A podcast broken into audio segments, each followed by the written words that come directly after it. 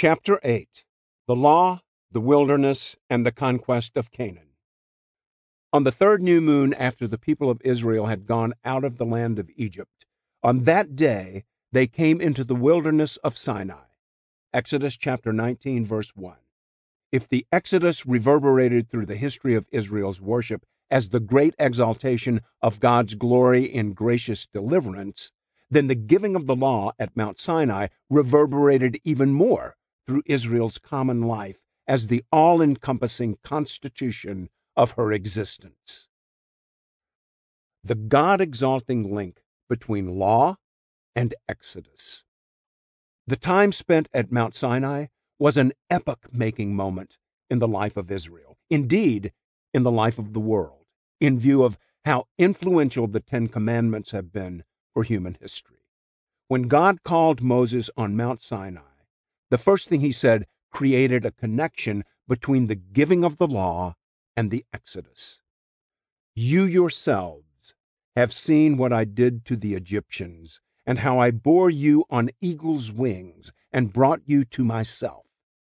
Now, therefore, if you will indeed obey my voice and keep my covenant, you shall be my treasured possession among all peoples, for all the earth is mine. Exodus chapter 19, verses 4 and 5. In other words, Israel, your crossing the Red Sea by my intervention was as miraculous and wonderful as if you had flown out of Egypt on the wings of an eagle. You were as helpless as baby eaglets, and I was powerful enough to fly an entire nation on my wings. That is how amazing my deliverance was. And add to this two other wonders. First, you deserved none of it. Psalm 106, verse 7. Second, I brought you out to enjoy the best treasure in the universe myself. I bore you on eagle's wings and brought you to myself. Exodus chapter 19, verse 4. Remember the words I spoke through Moses at the Exodus. I will take you to be my people, and I will be your God. And you shall know that I am the Lord your God, who has brought you out from under the burdens of the Egyptians. Exodus chapter 6, verse 7. The Exodus was a kind of ratification of God's original choosing of Abraham and his descendants. Genesis chapter 12, verses 1 through 3 to be my treasured possession. Exodus chapter 19, verse 5.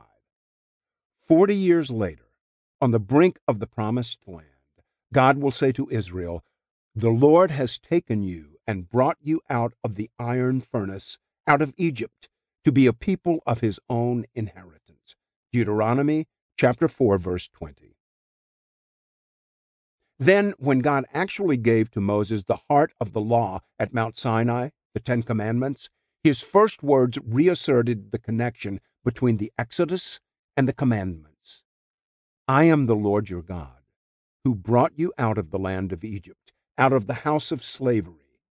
You shall have no other gods before me.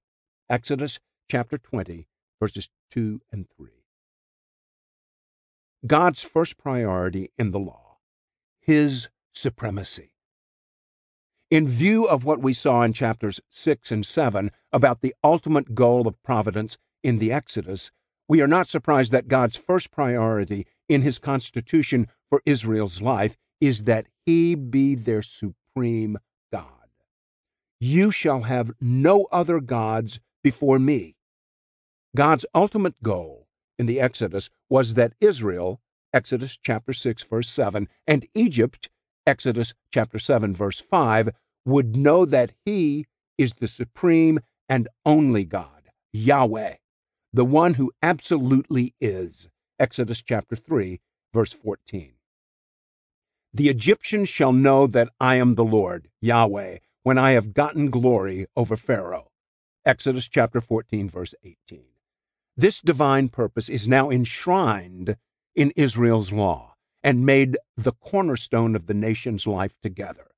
This is not man demanding that God be supreme, it is God demanding that God be supreme.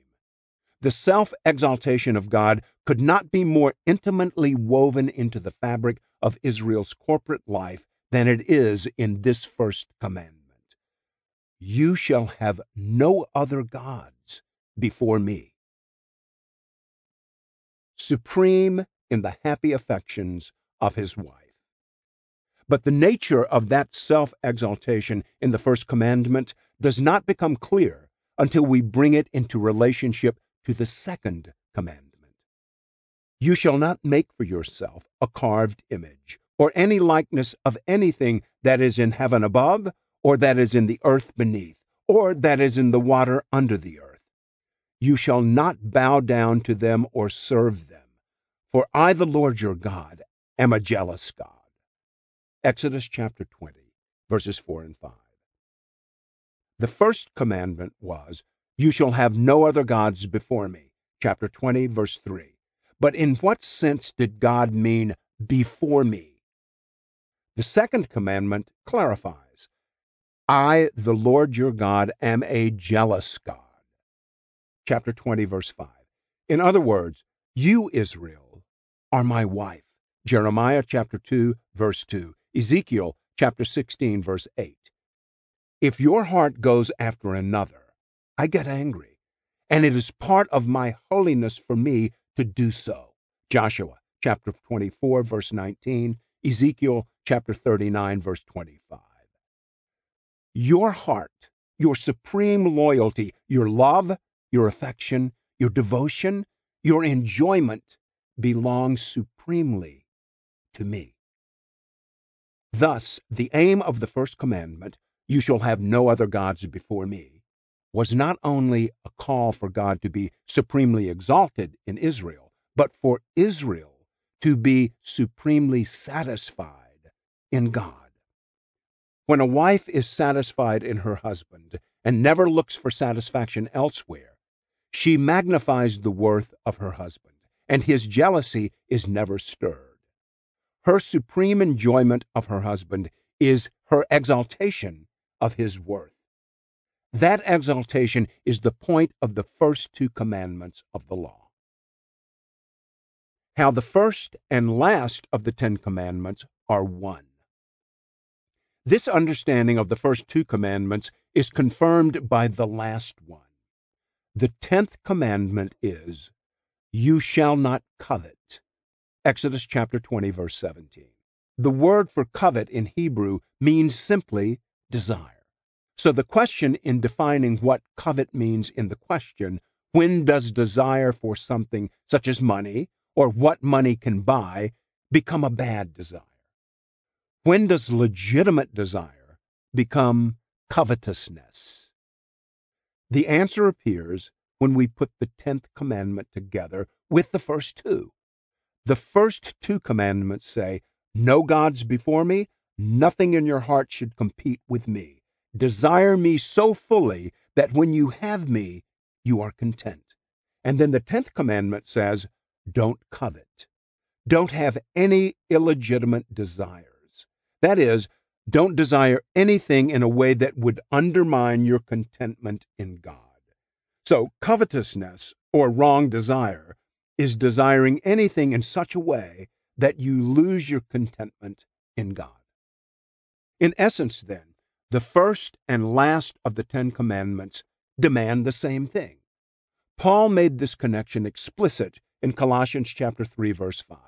Covetousness, the 10th commandment, is idolatry, the first commandment.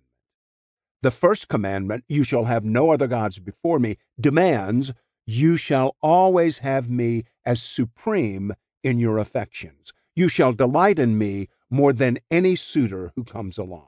Nothing shall appeal to you more than I do. Embrace me as your supreme treasure and be content in me. The tenth commandment, you shall not covet, demands don't desire anything besides me in such a way that the desire would undermine your satisfaction in me. Let all your other desires for my gifts be expressions of your desire for more of me. St. Augustine's way of saying this was to pray, He loves thee too little who loves anything together with thee which he loves not for thy sake. the goal of providence, and the path of all obedience. From this understanding of the Ten Commandments, I would draw two conclusions relevant for our purpose in this book. The first is that God saw to it that his ultimate goal in providence was embedded at the center of Israel's written constitution. That goal is that his worth and beauty be magnified above all things in his people's heartfelt worship of his excellence. Or to say it another way, the goal of God's providence, now established at the center of his law, is that he be exalted as the greatest treasure in the glad affections of his people, that he be supremely glorified through our being supremely satisfied in him. The second conclusion I would draw from this understanding of the first and last of the Ten Commandments is that God's intention is for the other commandments to be obeyed on the basis of the first and last. The fact that the other commandments are sandwiched between the first and the last is not insignificant. The beginning and ending of the law of Israel is that God should be exalted as supreme in the deepest satisfaction of his people in him. I am arguing, therefore, that God's point in beginning and ending the Ten Commandments with this glad, God exalting heart is that all other obedience flows from this kind of heart. Begrudging obedience does not make God look great. Or to say it another way, serve the Lord with gladness. Psalm 100, verse 2, is a summary of the law. Only such service shows that God is our highest treasure and sweetest pleasure. Therefore, embedded at the center of the law is the ultimate goal of providence. Wilderness grace for the glory of God. Israel's disobedience to God's law marked her history from the beginning. It was the bleak backdrop at the Red Sea which made the Exodus such an amazing display of grace. Psalm 106, verses 7 and 8. It continued through the incident of the golden calf, Exodus chapter 32, and on through the wandering in the wilderness. On the brink of the promised land, just before God turned the people away for 40 more years of wandering, he said, But truly, as I live, and as all the earth shall be filled with the glory of the Lord, none of the men who have seen my glory and my signs that I did in Egypt and in the wilderness, and yet have put me to the test these ten times, and have not obeyed my voice shall see the land that I swore to give to their fathers. And none of those who despised me shall see it. Numbers chapter 14, verses 21 through 23. From the day you came out of the land of Egypt until you came to this place, you have been rebellious against the Lord. Deuteronomy chapter 9, verse 7. Why then was Israel not destroyed in the wilderness. For the same reason, she was not destroyed in Egypt 800 years after the Exodus, as the prophet Ezekiel was looking back over the providence of God in Israel's history. He traced the purpose of God in the Exodus to the purpose of God in Israel's experience in the wilderness. He described them in identical ways.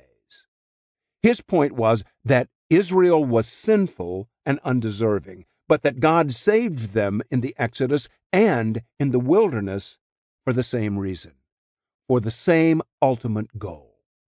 He saved them for his name's sake.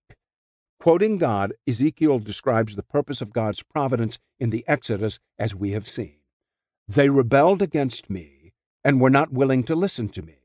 Then I said I would pour out my wrath upon them and spend my anger against them in the midst of the land of Egypt.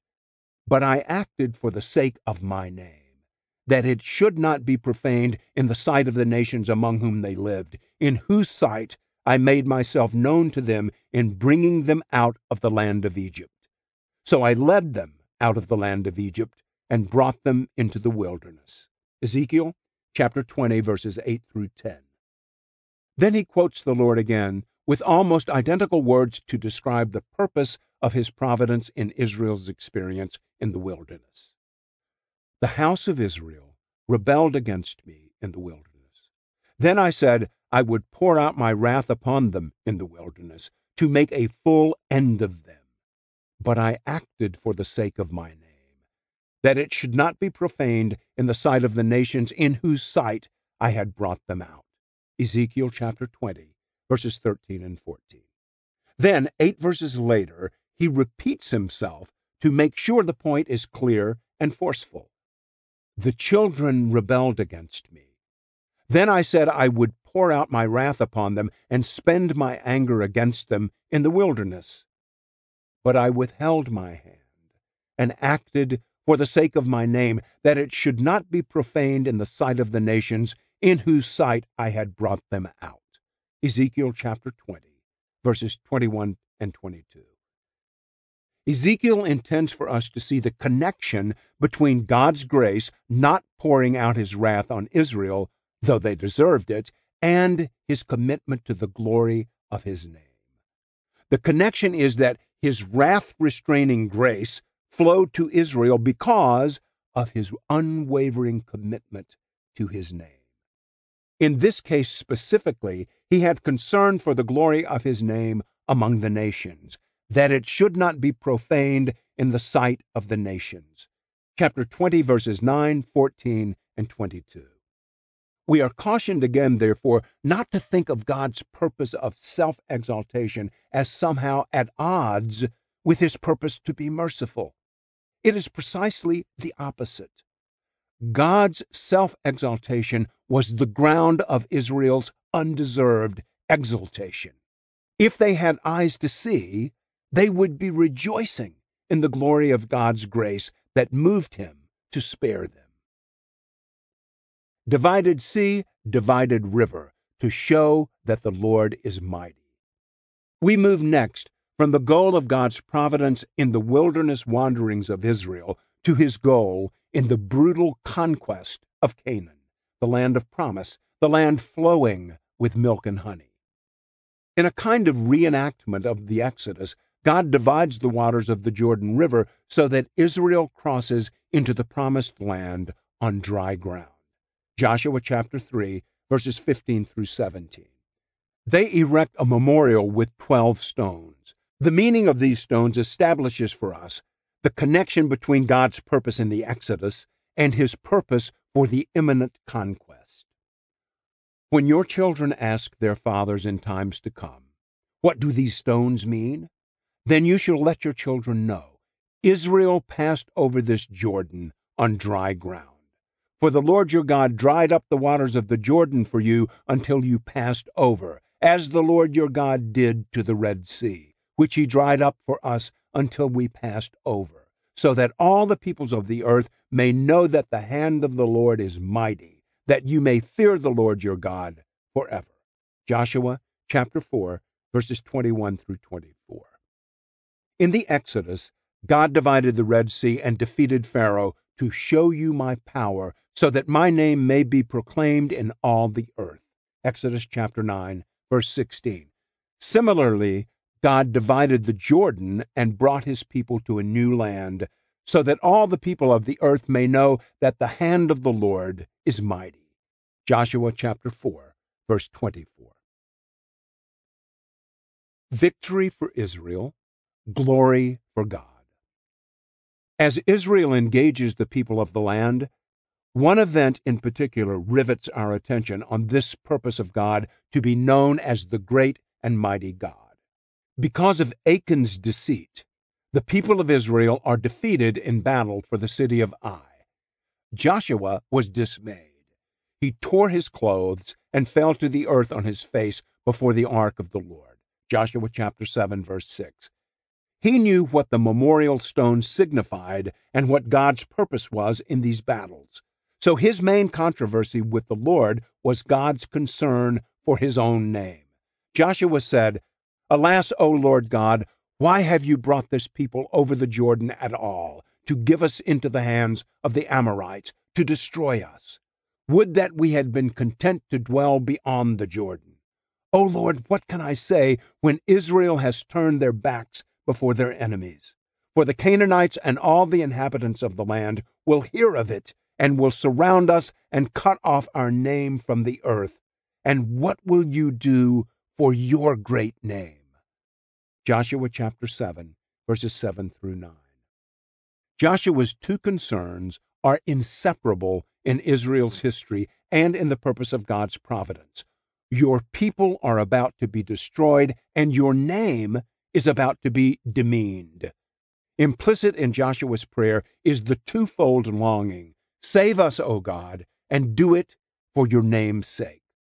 Get yourself great glory in getting us the victory. The purpose of God in this conquest was that all the peoples of the earth may know that the hand of the Lord is mighty Joshua chapter 4, verse 24, and that Israel might inherit the land and receive all God's mercies and cling to him and serve him with joy. Free grace for Israel deserved judgment for Canaan. Before they crossed the Jordan, God had warned the people of Israel that this conquest was not a tribute to their righteousness.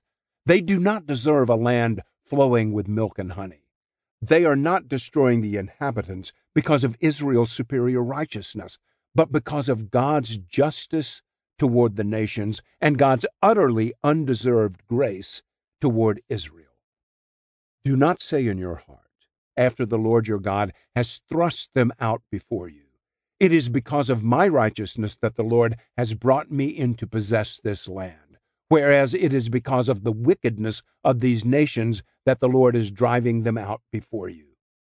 Not because of your righteousness or the uprightness of your heart are you going in to possess their land, but because of the wickedness of these nations, the Lord your God is driving them out before you, and that he may confirm the word that the Lord swore to your fathers, to Abraham, to Isaac, and to Jacob. Know therefore that the Lord your God is not giving you this good land to possess because of your righteousness, for you are a stubborn people. Remember and do not forget how you provoked the Lord your God to wrath in the wilderness. From the day you came out of the land of Egypt until you came to this place, you have been rebellious against the Lord. Deuteronomy chapter 9, verses 4 through 7. Time after time, God reminds Israel that they do not deserve his blessings any more than the Egyptians or the Canaanites do.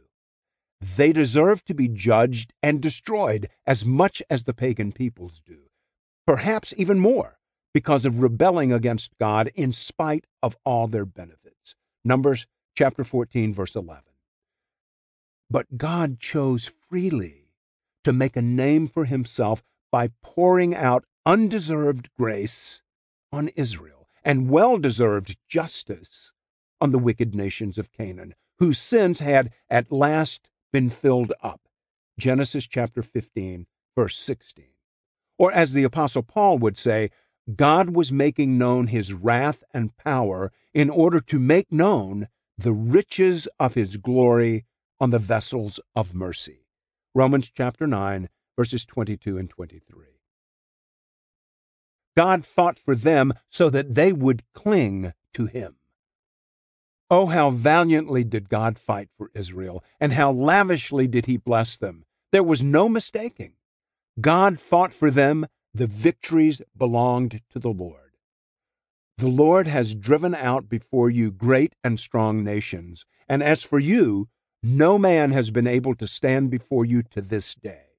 One man of you puts to flight a thousand, since it is the Lord your God who fights for you, just as he promised you. Be very careful, therefore, to love the Lord your God.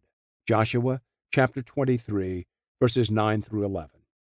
And what experience in the hearts of his people was God aiming at in all this judgment on his enemies and all this blessing on his people?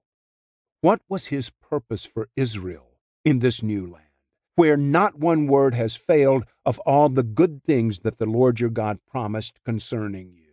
Joshua chapter 23, verse 14, compare with chapter 21, verse 45. The answer is that they would love him. Be very careful, therefore, to love the Lord your God. Joshua chapter 23, verse 11. Yes, he intended that they would observe the commandment and the law. Joshua chapter 22, verse 5, which, as we just heard in dealing with the Ten Commandments, means serving the Lord with gladness. The heart of God's goal for the experience of his people was in this great inference because God so mercifully fights for you, guard your souls exceedingly to love Yahweh your God. Joshua chapter 23, verse 11. Or as Joshua chapter 22, verse 5 says, cling to him and serve him with all your heart and with all your soul. Loving, clinging, serving. This is the description not of a miserable slave, but of a happy son. Happy are you, O Israel, who is like you, a people saved by the Lord, the shield of your help and the sword of your triumph. Your enemies shall come fawning to you, and you shall tread upon their backs. Deuteronomy chapter 33, verse 29.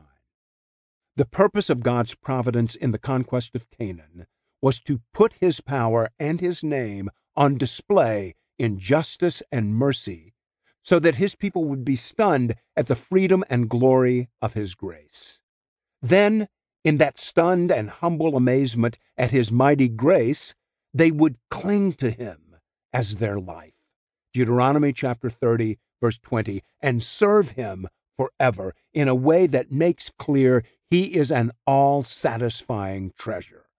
The purpose of God's providence was that his glory would be exalted as his people treasured and enjoyed him as their supreme portion. Psalm 73, verse 26. This is what it would mean to cling to him and to serve him with all your heart and with all your soul. Joshua chapter 22, verse 5. From the Ten Commandments to the conquest of Canaan. Nothing would shape the corporate life of Israel for her entire history like the law given at Mount Sinai. Therefore, God embedded at the heart of it an unmistakable expression of his self exaltation. You shall have no other gods before me. Exodus chapter 20, verse 3. This commandment was to be no more burdensome than the satisfied experience of a wife who has a perfect husband.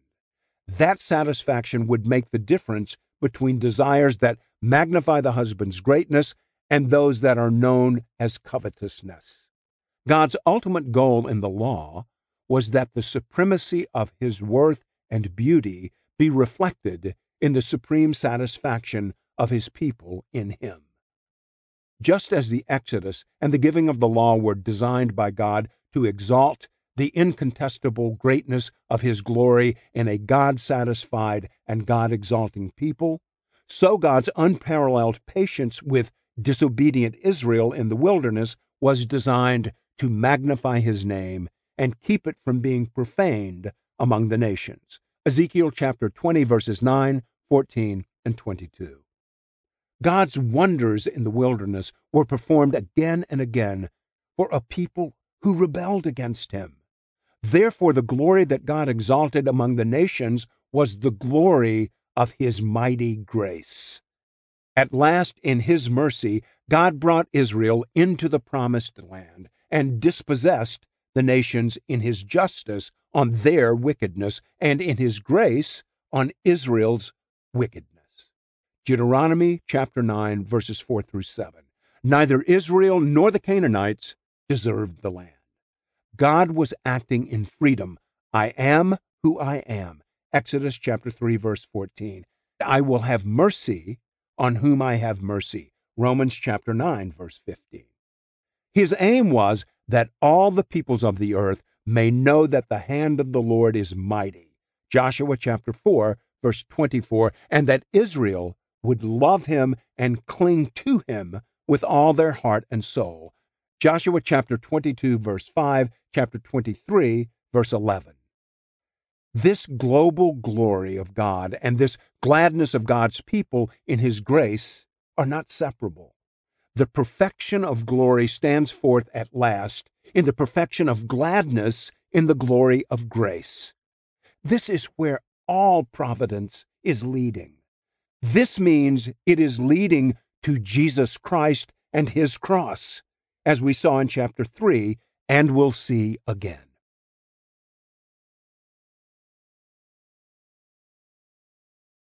Chapter 9 The Time of the Judges and the Days of the Monarchy. Alas, God's aim that his name be magnified among the nations through Israel's clinging to him in satisfied love. Joshua chapter 4 verse 24, chapter 22 verse 5 is not the way history goes. Not yet.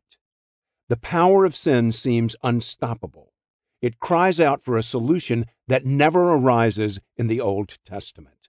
There are only foretastes and previews that point to a coming Messiah who would deal with sin in the most unthinkable yet decisive way.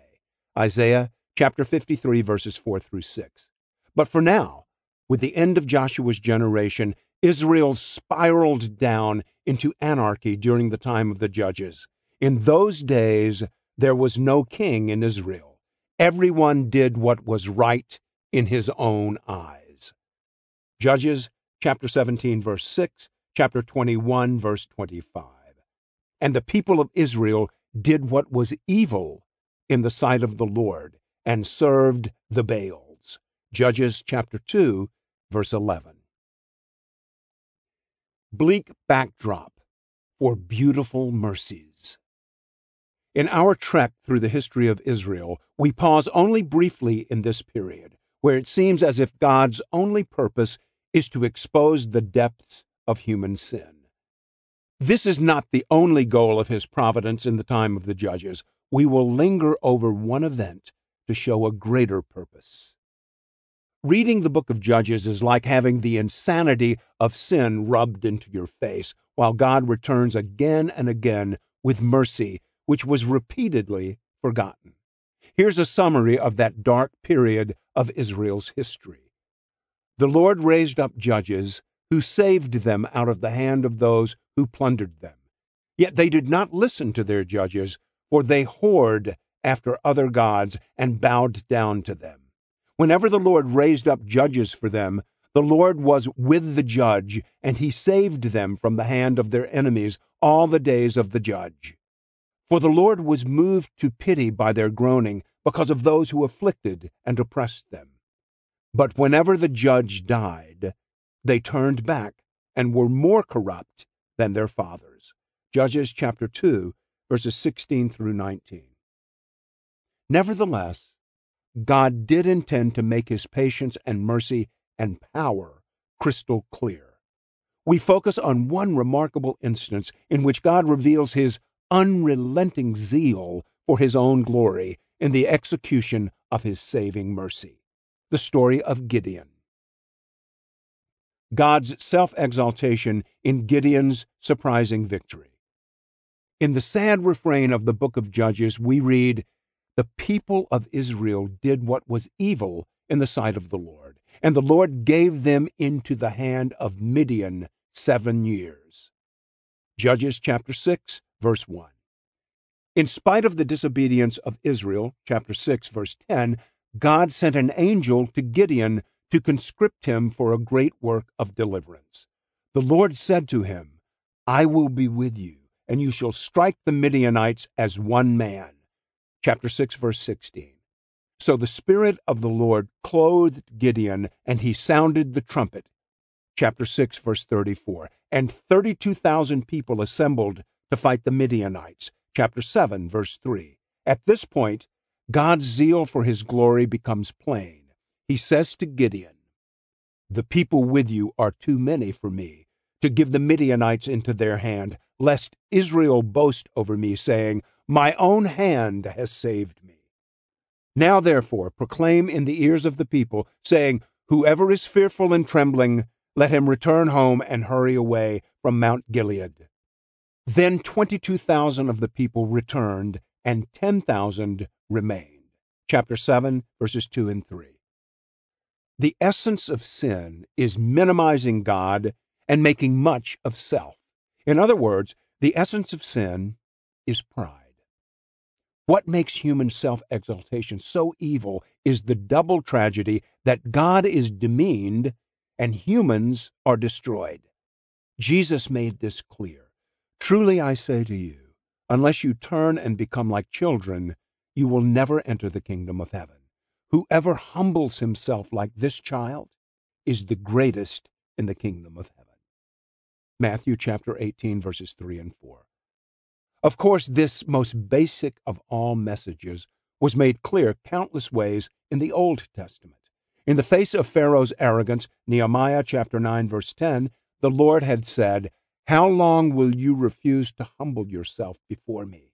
Exodus chapter 10 verse 3. Pharaoh is one of many examples of this truth. Pride goes before destruction, and a haughty spirit before a fall. It is better to be of a lowly spirit with the poor than to divide the spoil with the proud. Proverbs chapter 16, verses 18 and 19. After the pride of Egypt was punished in the Exodus, God cared for his sinful people in the wilderness, and Moses made plain to them that God's aim was that he might humble you and test you to do you good in the end. Deuteronomy chapter 8 verse 16. That was what God was about to do through Gideon in the book of Judges. He intended by his power through Gideon to silence the pride of Israel. He had reduced Gideon's army from 32,000 to 10,000, lest Israel boast over me, saying, My own hand has saved me. Judges chapter 7, verse 2. But 10,000 was still too many. So God told Gideon to take the 10,000 down to the water and have them drink. Then he said, With the 300 men who lapped, I will save you and give the Midianites into your hand. Chapter 7, verse 7. This was not because the Midianites were a small army. Their number was beyond estimation. The Midianites and the Amalekites and all the people of the east lay along the valley like locusts in abundance, and their camels were without number, as the sand that is on the seashore in abundance. Chapter 7, verse 12. With these 300, God routed the Midianites. Chapter 7, verse 22. He had made his point for those who had ears to hear. God says, in essence, I oppose the arrogance of Israel as they exalt in their greatness and not mine. My name and my power and my glory will be exalted in my people. I do not save you in order for you to forget me. I save you in order for you to praise me. If you do not see this in my merciful and mighty and repeated return to you in your sin, then see it at least this once in the victory of Gideon. God says, in effect, Your enemies were as innumerable as locusts, yet I delivered you with 300 men. Do you understand, Israel? This was to shut the mouth of your boasting, lest Israel boast over me, saying, my own hand has saved me. Verse 2. My aim was to humble you so that you would see that I am your hope, your shield, your sword, your portion. If you will cling to me and love me for who I am, happy are you, O Israel, a people saved by the Lord. Deuteronomy chapter 33, verse 29. You will get the joy, I will get the glory. That was God's ultimate goal in the period of the judges, to point Israel beyond their anarchy and pride to the hope of humble, happy worship under the omnipotent, redeeming hand of God. The strange rise of a monarchy in Israel. The period of the judges came to an end with the rise of the monarchy in Israel, a period of the united Israel with Saul, David, and Solomon as kings, followed by a period of a divided kingdom, with kings in the north, Israel, and the south, Judah. The northern kingdom was brought to an end in 722 BC with the Assyrian victory over the leading city of Samaria. 2 Kings chapter 17 verses 6 through 8. The southern kingdom came to an end in 586 BC with the Babylonian exile. 2 Kings chapter 25 verses 1 through 12. The emergence of the kingship in Israel after about a thousand years of Jewish history without a king is one of the strange providences of the Bible. I say strange because the actual movement to install the first king was an act of rebellion against God, even though God had already prophesied that Israel would have a king. Adding to the strangeness is that God warned that having a king would be trouble for Israel, even though God's prophetic plan was that there be a glorious Messiah who would be the final and eternal king, the King of Kings.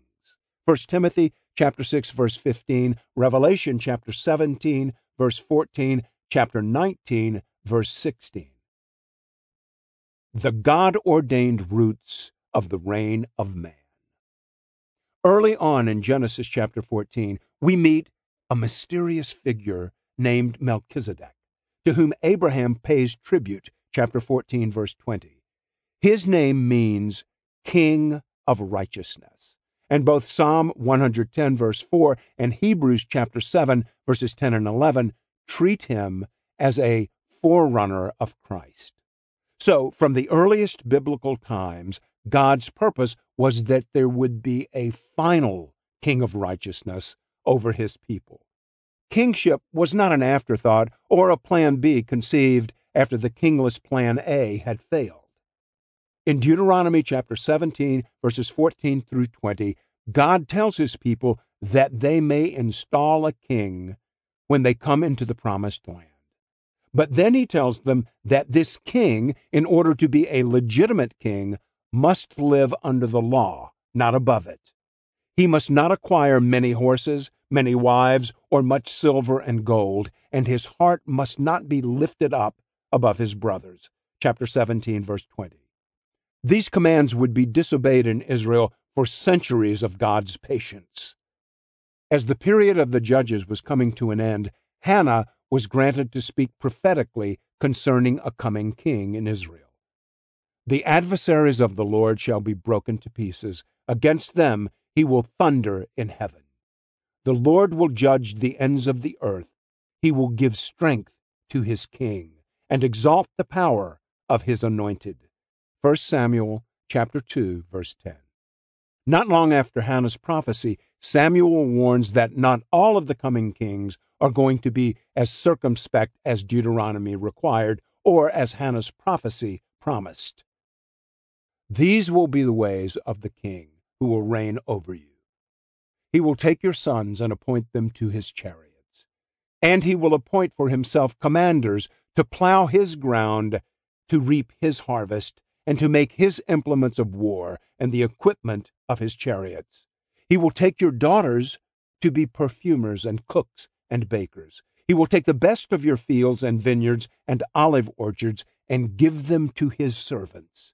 He will take the tenth of your grain and of your vineyards and give it to his officers and to his servants. He will take your male servants and female servants and the best of your young men and your donkeys and put them to his work. He will take the tenth of your flocks, and you shall be his slaves.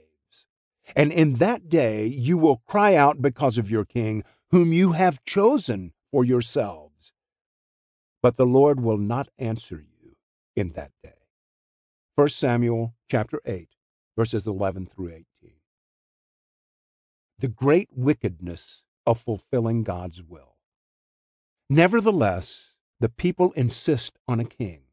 They take Saul and make him king. 1 Samuel chapter 11 verse 15. It was not a godly act. Nevertheless, God puts his royal seal on Saul as he sends Samuel to anoint him. 1 Samuel chapter 15 verse 1. But Samuel makes sure that the people realize what a great wickedness they have committed in asking for a king. You said to me, No, but a king shall reign over us, when the Lord your God was your king. And you shall know and see that your wickedness is great, which you have done in the sight of the Lord in asking for yourselves a king. And Samuel said to the people, Do not be afraid. You have done all this evil. Yet do not turn aside from following the Lord, but serve the Lord with all your heart. And do not turn aside after empty things that cannot profit or deliver, for they are empty. for the Lord will not forsake his people for his great name's sake, because it has pleased the Lord to make you a people for himself. 1 Samuel chapter 12 verses 12, 17, and 20 through 22. We have seen this before. God's acting for his great name's sake. Chapter 12 verse 22. We have seen it in the purposes of God before creation. Ephesians chapter 1 verses 4 through 6, and in the act of creation, Hebrews chapter 2 verse 10, and at the Exodus, Psalm 106 verse 8, and in the wilderness, Ezekiel chapter 20 verse 9, and in the conquest of Canaan, Joshua chapter 4 verse 24, and in the deliverances in the time of the judges, Judges chapter 7 verse 2. What is so stark here is that the people have just committed great wickedness in asking for a king. 1 Samuel chapter 12 verse 17. It was treason. They had a king, namely God. 1 Samuel chapter 12 verse 12. So in the very act of dethroning their God, God says, "It is precisely for my name's sake that I will not destroy you, though that is what you certainly deserve.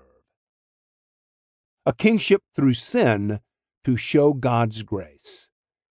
In other words, the strange providence by which Israel becomes a monarchy is designed at least to show that the rule of this king over his people is based on absolutely free and sovereign grace. In making themselves a king, they acted wickedly their rightful king in heaven may justly put down this rebellion with a great judgment. Instead, he says, I will not forsake my people. In other words, I will act in lavish grace toward these rebels. I will confirm their king and not destroy them. And the ground of this grace? He says it explicitly for God's great name's sake. 1 Samuel chapter 12 verse 22. God's commitment to the glory of his name is the ground of his gracious commitment to his people and their king. The undeserved blessings of a kingship conceived in sin. This story has far reaching implications. The grace of affirming a monarchy conceived in sin signals that every blessing that comes from this kingship is undeserved. Every blessing that flows from this kingship is grace. In one sense, the kingship is a standing witness to Israel's mutiny. In another sense, it is a standing witness to the grace of God, who planned the kingship as a source of literally endless blessing. And all this gracious blessing will rest on this foundation God is committed to uphold the glory of his name. 1 Samuel chapter 12 verse 22. We call to mind just 3 of those unspeakably great blessings that flow from this kingship. A poet king for the sake of God's praise and the people's joy. First, King David is portrayed as the great model of a king after God's own heart. 1 Samuel chapter 13 verse 14, Acts chapter 13, verse 22. And what is he best known for? His songs. The oracle of David, the son of Jesse, the oracle of the man who was raised on high, the anointed of the God of Jacob, the sweet psalmist of Israel. 2 Samuel chapter 23, verse 1. Though he did not write all the Psalms of Israel, his name is so identified as the great psalmist of Israel that one can't help but see here a great irony of grace. The treasonous installation of a human king over Israel has been turned by God within one generation into a fountain of God exalting praise. In other words, this kingship existed for God's great name's sake. Why else would God make sure that a praising poet is installed as the paradigm of kingly faithfulness. David did more than anyone to solidify poetic praise as central to Israel's life. The Psalms have one great message God is worthy to be praised, and this praise is the pleasure humans were made for. Praise the Lord, for the Lord is good. Sing to his name, for it is pleasant. Psalm 135, verse 3. God gets the praise. We get the pleasure. This was central to David's achievement as a king. Without him, there would probably be no book of Psalms. This was the greatest fruit of his kingship. Thus, the kingship was a providence of amazing grace. A builder king for the name of God and the mercy of forgiveness. Second, because of King David's planning and King Solomon's execution, the temple for Yahweh was erected in Israel. When Solomon praised the prayer of dedication, 2 Chronicles chapter 6, we see clearly what this building signifies. Of course, it is not God's house in the sense that the creator of the universe can live in a house. Behold, heaven and the highest heaven cannot contain you. How much less this house that I have built. Chapter 6, verse 18. The way Solomon prays shows that the house gives a kind of physical position for a spiritual transaction between man and God. And the heart of that transaction is this sinful man acknowledges the holy God and his mercy and cries for help. And God forgives. For example, here is how Solomon put that into a prayer of dedication. Listen to the pleas of your people Israel when they pray toward this place. And when you hear, forgive. Chapter 6, verse 21. If your people Israel are defeated before the enemy because they have sinned against you, and they turn again and acknowledge your name, then hear from heaven and forgive. Chapter 6, verses 24 and 25. When heaven is shut up and there is no rain because they have sinned against you, if they pray toward this place and acknowledge your name and turn from their sin, then hear in heaven and forgive. Chapter 6, verses 26 and 27. In other words, the temple stands for God's name, his essential character and greatness. This name is the glory of his justice and grace. The sacrifices happening here are evidence that he aims to be a forgiving God, but not without sacrifice, not without justice, as Romans chapter 3 verses 23 through 25 will reveal when Christ is put forward as the great sacrifice behind all sacrifices. So when a sinner looks to the temple and acknowledges this name and pleads for forgiveness because of this name, as David says, For your name's sake, O Lord, pardon my guilt, Psalm 25, verse 11, then Solomon's plea is that the sinner be forgiven. That is the meaning of this house, the exaltation of the name of Yahweh in the forgiveness of sin. This mingling of God's exaltation and his grace toward sinners reaches its climax in Solomon's prayer with his plea for the foreigner. It is amazing. Likewise, when a foreigner who is not of your people Israel comes from a far country for the sake of your great name and your mighty hand and your outstretched arm, when he comes and prays toward this house, hear from heaven, your dwelling place, and do according to all for which the foreigner calls to you, in order that all the peoples of the earth may know your name and fear you, as do your people Israel, and that they may know that this house that I have built is called by your name. Second Chronicles chapter 6 verses 32 and 33. Notice the structure of Solomon's prayer for these foreigners. First, they are coming to the temple for the sake of your great name. Second, Solomon asks that God's response be gracious. Do according to all for which the foreigner calls to you.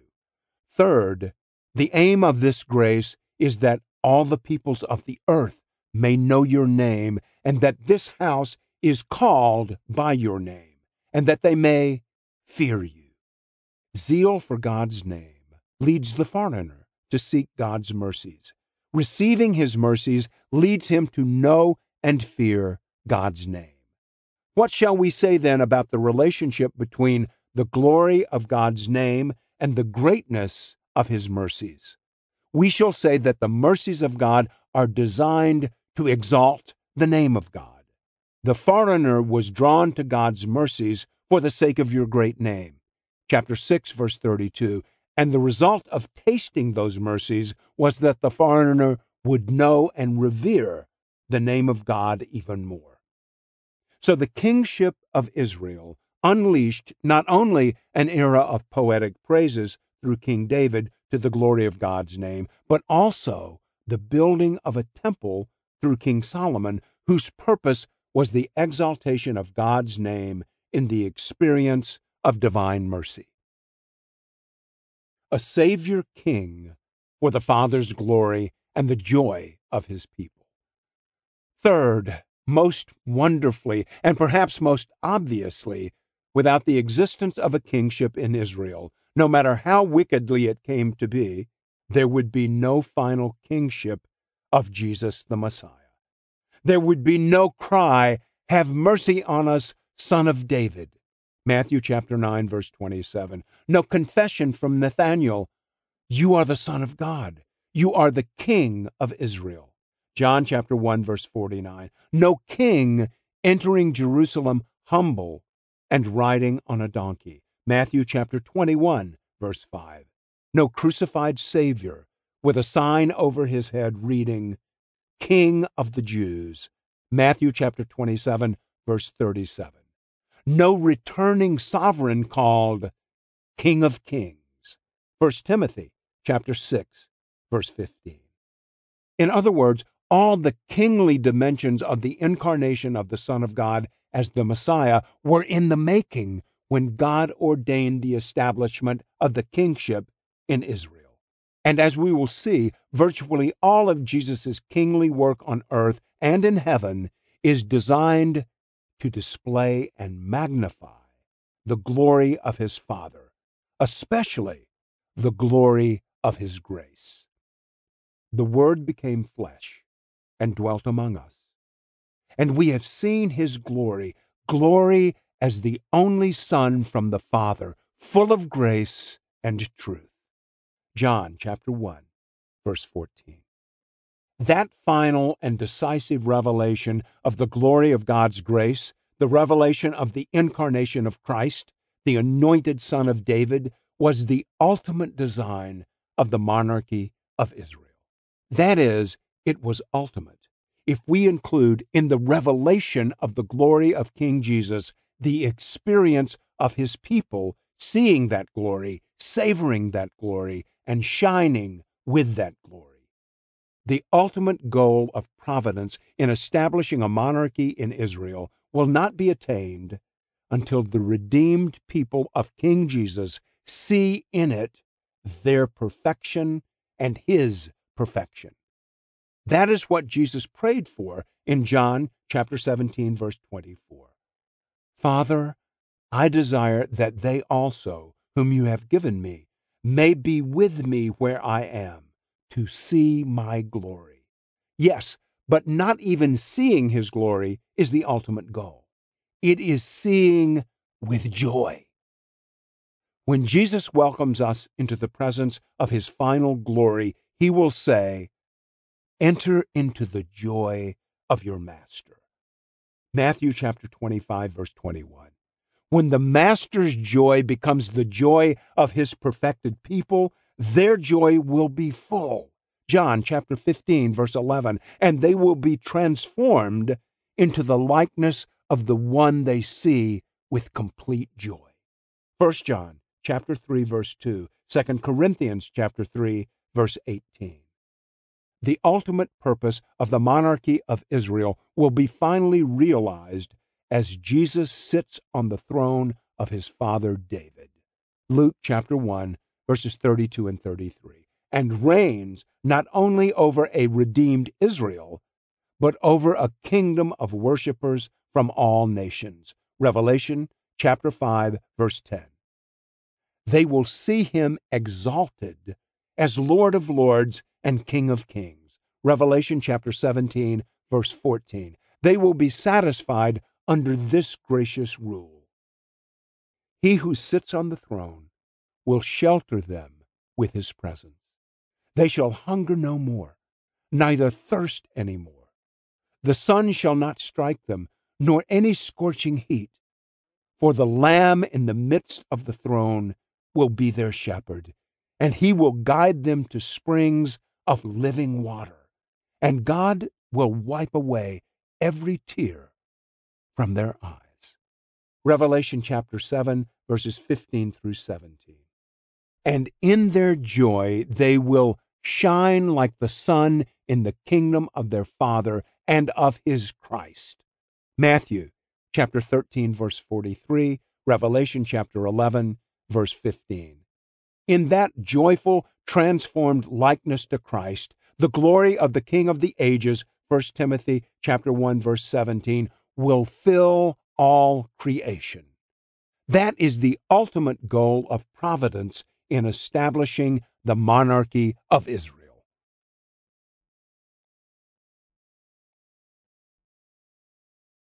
Chapter 10 The Protection, Destruction, and Restoration of Jerusalem. The monarchy of Israel as an independent nation ended with the sack of Jerusalem and the captivity of the nation in Babylon. According to the prophecy of Jeremiah, the Babylonian exile would last 70 years. This whole land shall become a ruin and a waste, and these nations shall serve the king of Babylon 70 years. Jeremiah chapter 25, verse 11. This was a devastating experience for Israel, and for Jerusalem in particular, perhaps best described in the book of Lamentations. How lonely sits the city that was full of people. How like a widow she has become, she who was great among the nations. She who was a princess among the provinces has become a slave.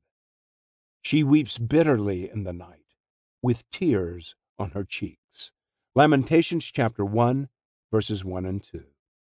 For the biblical authors who tell the story, God was acting for the sake of his name from beginning to end in dealing with Jerusalem. First, he was protecting Jerusalem for the sake of his name. Then he gave Jerusalem into the hands of the Babylonians for the sake of his name. And then again, he rescued his people from exile for the sake of his name. The scriptures show us each of these phases of God's providence and draw specific attention to God's purpose in the exaltation of the glory of his name. Defending Jerusalem for my own sake. In his patience, God had endured the unfaithfulness and sins of Jerusalem for a long time. Isaiah chapter 40, verse 2, Lamentations chapter 1, verse 8, Daniel chapter 9, verse 6, Micah chapter 1, verse 5. Now Sennacherib the king of Assyria, had come up against the fortified cities of Judah. He took them and threatened to take Jerusalem. He sent his emissary to King Hezekiah at Jerusalem with a great army and taunted the king, mocking his trust in the Lord. Isaiah chapter 36, verses 1 through 10. But God delivered Jerusalem from the hands of Sennacherib. And the prophet Isaiah tells us what God's purpose was in this amazing mercy. I will defend this city to save it, for my own sake and for the sake of my servant David. Isaiah chapter 37, verse 35. God's patience and mercy towards sinful Jerusalem was owing finally and decisively not to their faith or their righteousness. It was owing to God's zeal for the glory of his name, which included the covenant he had freely made with David. I will defend this city to save it for my own sake and for the sake of my servant David. Isaiah chapter 37 verse 35. Compare with 2 Kings chapter 19 verse 34 and chapter 20 verse 6.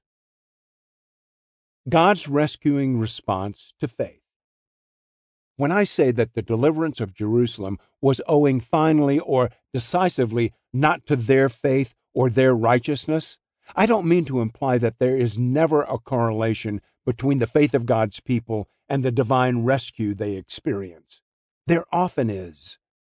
From the beginning of God's covenant with Abraham, the Lord has established a correlation between the obedience of faith and many of the blessings we receive. In your offspring shall all the nations of the earth be blessed, because you have obeyed my voice. Genesis chapter 22, verse 18. This obedience was the fruit of Abraham's faith, what the Apostle Paul calls the obedience of faith. Romans chapter 1 verse 5, chapter 15 verse 18, chapter 16 verse 26, or the work of faith. 1 Thessalonians chapter 1 verse 3, 2 Thessalonians chapter 1 verse 11. For Abraham believed the Lord, and he counted it to him as righteousness. Genesis chapter 15 verse 6. Many blessings flow to God's people because of such obedience. Hence, David says to God, In you our fathers trusted. They trusted, and you delivered them. Psalm 22, verse 4. And when Daniel was rescued in the lion's den, the author says, So Daniel was taken up out of the den, and no kind of harm was found on him, because he had trusted in his God. Daniel chapter 6, verse 23. Other stories of God's mercies carry the same message. The Reubenites prevailed over them, the Hagrites, and all who were with them, for they cried out to God in the battle, and he granted their urgent plea because they trusted in him. 1 Chronicles chapter 5 verses 18 and 20. Jehoshaphat, the king of Judah, says to the people, Hear me, Judah, and inhabitants of Jerusalem. Believe in the Lord your God, and you will be established. Believe his prophets, and you will succeed. Second Chronicles chapter 20, verse 20. And David says again, The Lord delivers the righteous from the wicked and saves them because they take refuge in him. Psalm 37, verse 40. So with the other kings after David, as long as Uzziah sought the Lord, God made him prosper. Second Chronicles chapter 26 verse 5. Jotham became mighty because he ordered his ways before the Lord his God. Second Chronicles chapter 27 verse 6. The reverse is also true. Judgment often follows unbelief and sin. If you transgress the covenant of the Lord your God, the anger of the Lord will be kindled against you, and you shall perish quickly from off the good land that he has given to you. Joshua chapter 23, verse 16. You have rejected me, declares the Lord, so I have stretched out my hand against you and destroyed you. Jeremiah chapter 15, verse 6. The enemy killed 120,000 from Judah in one day because they had forsaken the Lord. Second Chronicles chapter 28, verse 6. So clearly, God often responds to faith with deliverance and to faithlessness with judgment. Nevertheless, the book of Job and other places, for example, Psalm 44, verse 22, compare with Romans chapter 8, verse 36, make plain that sometimes God lets his godly ones go through great affliction. He does not always deliver them from affliction, but often through affliction. Psalm 34, verse 19. The author of Hebrews confirms this observation as he looks back over the Old Testament history of faith. On the one hand, faith is the way great triumphs were enjoyed. Through faith, they conquered kingdoms, enforced justice, obtained promises, stopped the mouths of lions, quenched the power of fire, escaped the edge of the sword, were made strong out of weakness, became mighty in war, put foreign armies to flight. Women received back their dead by resurrection. Hebrews chapter 11, verses 33 through 35. On the other hand, that same faith was the way that believers endured great affliction. By faith, Some were tortured, refusing to accept release so that they might rise again to a better life. Others suffered mocking and flogging, and even chains and imprisonment. And all these were commended through their faith. Chapter 11, verses 35 and 36 and 39. Because Hezekiah prayed, and because of God's zeal for his glory.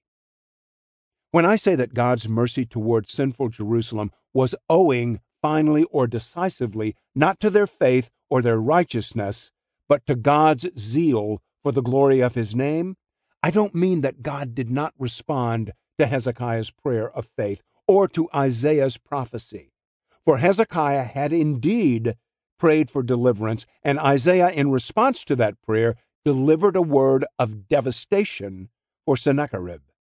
Rather, I mean that Hezekiah's prayer for the deliverance of Jerusalem was a prayer of God pleasing faith. Psalm 147, verses 10 and 11. Precisely because it looked away from the ill deserving sins of God's people and based his appeal squarely on God's zeal for his glory. That divine commitment to his own name is decisive in deliverance.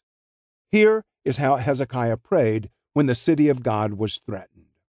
O Lord of hosts, God of Israel, enthroned above the cherubim, you are the God, you alone, of all the kingdoms of the earth. You have made heaven and earth. Incline your ear, O Lord, and hear. Open your eyes, O Lord, and see, and hear all the words of Sennacherib, which he has sent to mock the living God. So now, O Lord our God, save us from his hand that all the kingdoms of the earth may know that you alone are the Lord. Isaiah chapter 37, verses 16 and 17 and 20. Hezekiah's prayer did not appeal to the worthiness of Jerusalem to be rescued, but to the worthiness of God to be worshiped. To this kind of God exalting prayer, Isaiah responded this way Thus says the Lord, the God of Israel because you have prayed to me concerning Sennacherib, king of Assyria. This is the word that the Lord has spoken concerning him. I will defend this city to save it, for my own sake and for the sake of my servant David. Chapter 37, verses 21 and 22 and 35. And then we read, The angel of the Lord went out and struck down 185,000 in the camp of the Assyrians. Chapter 37, verse 36. There is no contradiction between saying that Sennacherib's army was destroyed because Hezekiah prayed, chapter 37, verse 21, and saying that it was destroyed because of God's zeal for his own name. The reason there is no contradiction is that Hezekiah's prayer appealed precisely to God's zeal for his name. O Lord our God, save us from his hand, that all the kingdoms of the earth may know that you alone are the Lord. Chapter 37, verse 20. This is why throughout the history of Israel and the history of the church, God responds to the faith filled prayers of his people with help. Faith, by its very nature, looks away from ourselves and our sinfulness and bases all our help on God's zeal for his name. Pardon us for your name's sake. Psalm 25, verse 11. Save us for your name's sake. Psalm 106, verse 8. Preserve us for your name's sake. Psalm 143, verse 11. Lead us in righteousness for your name's sake.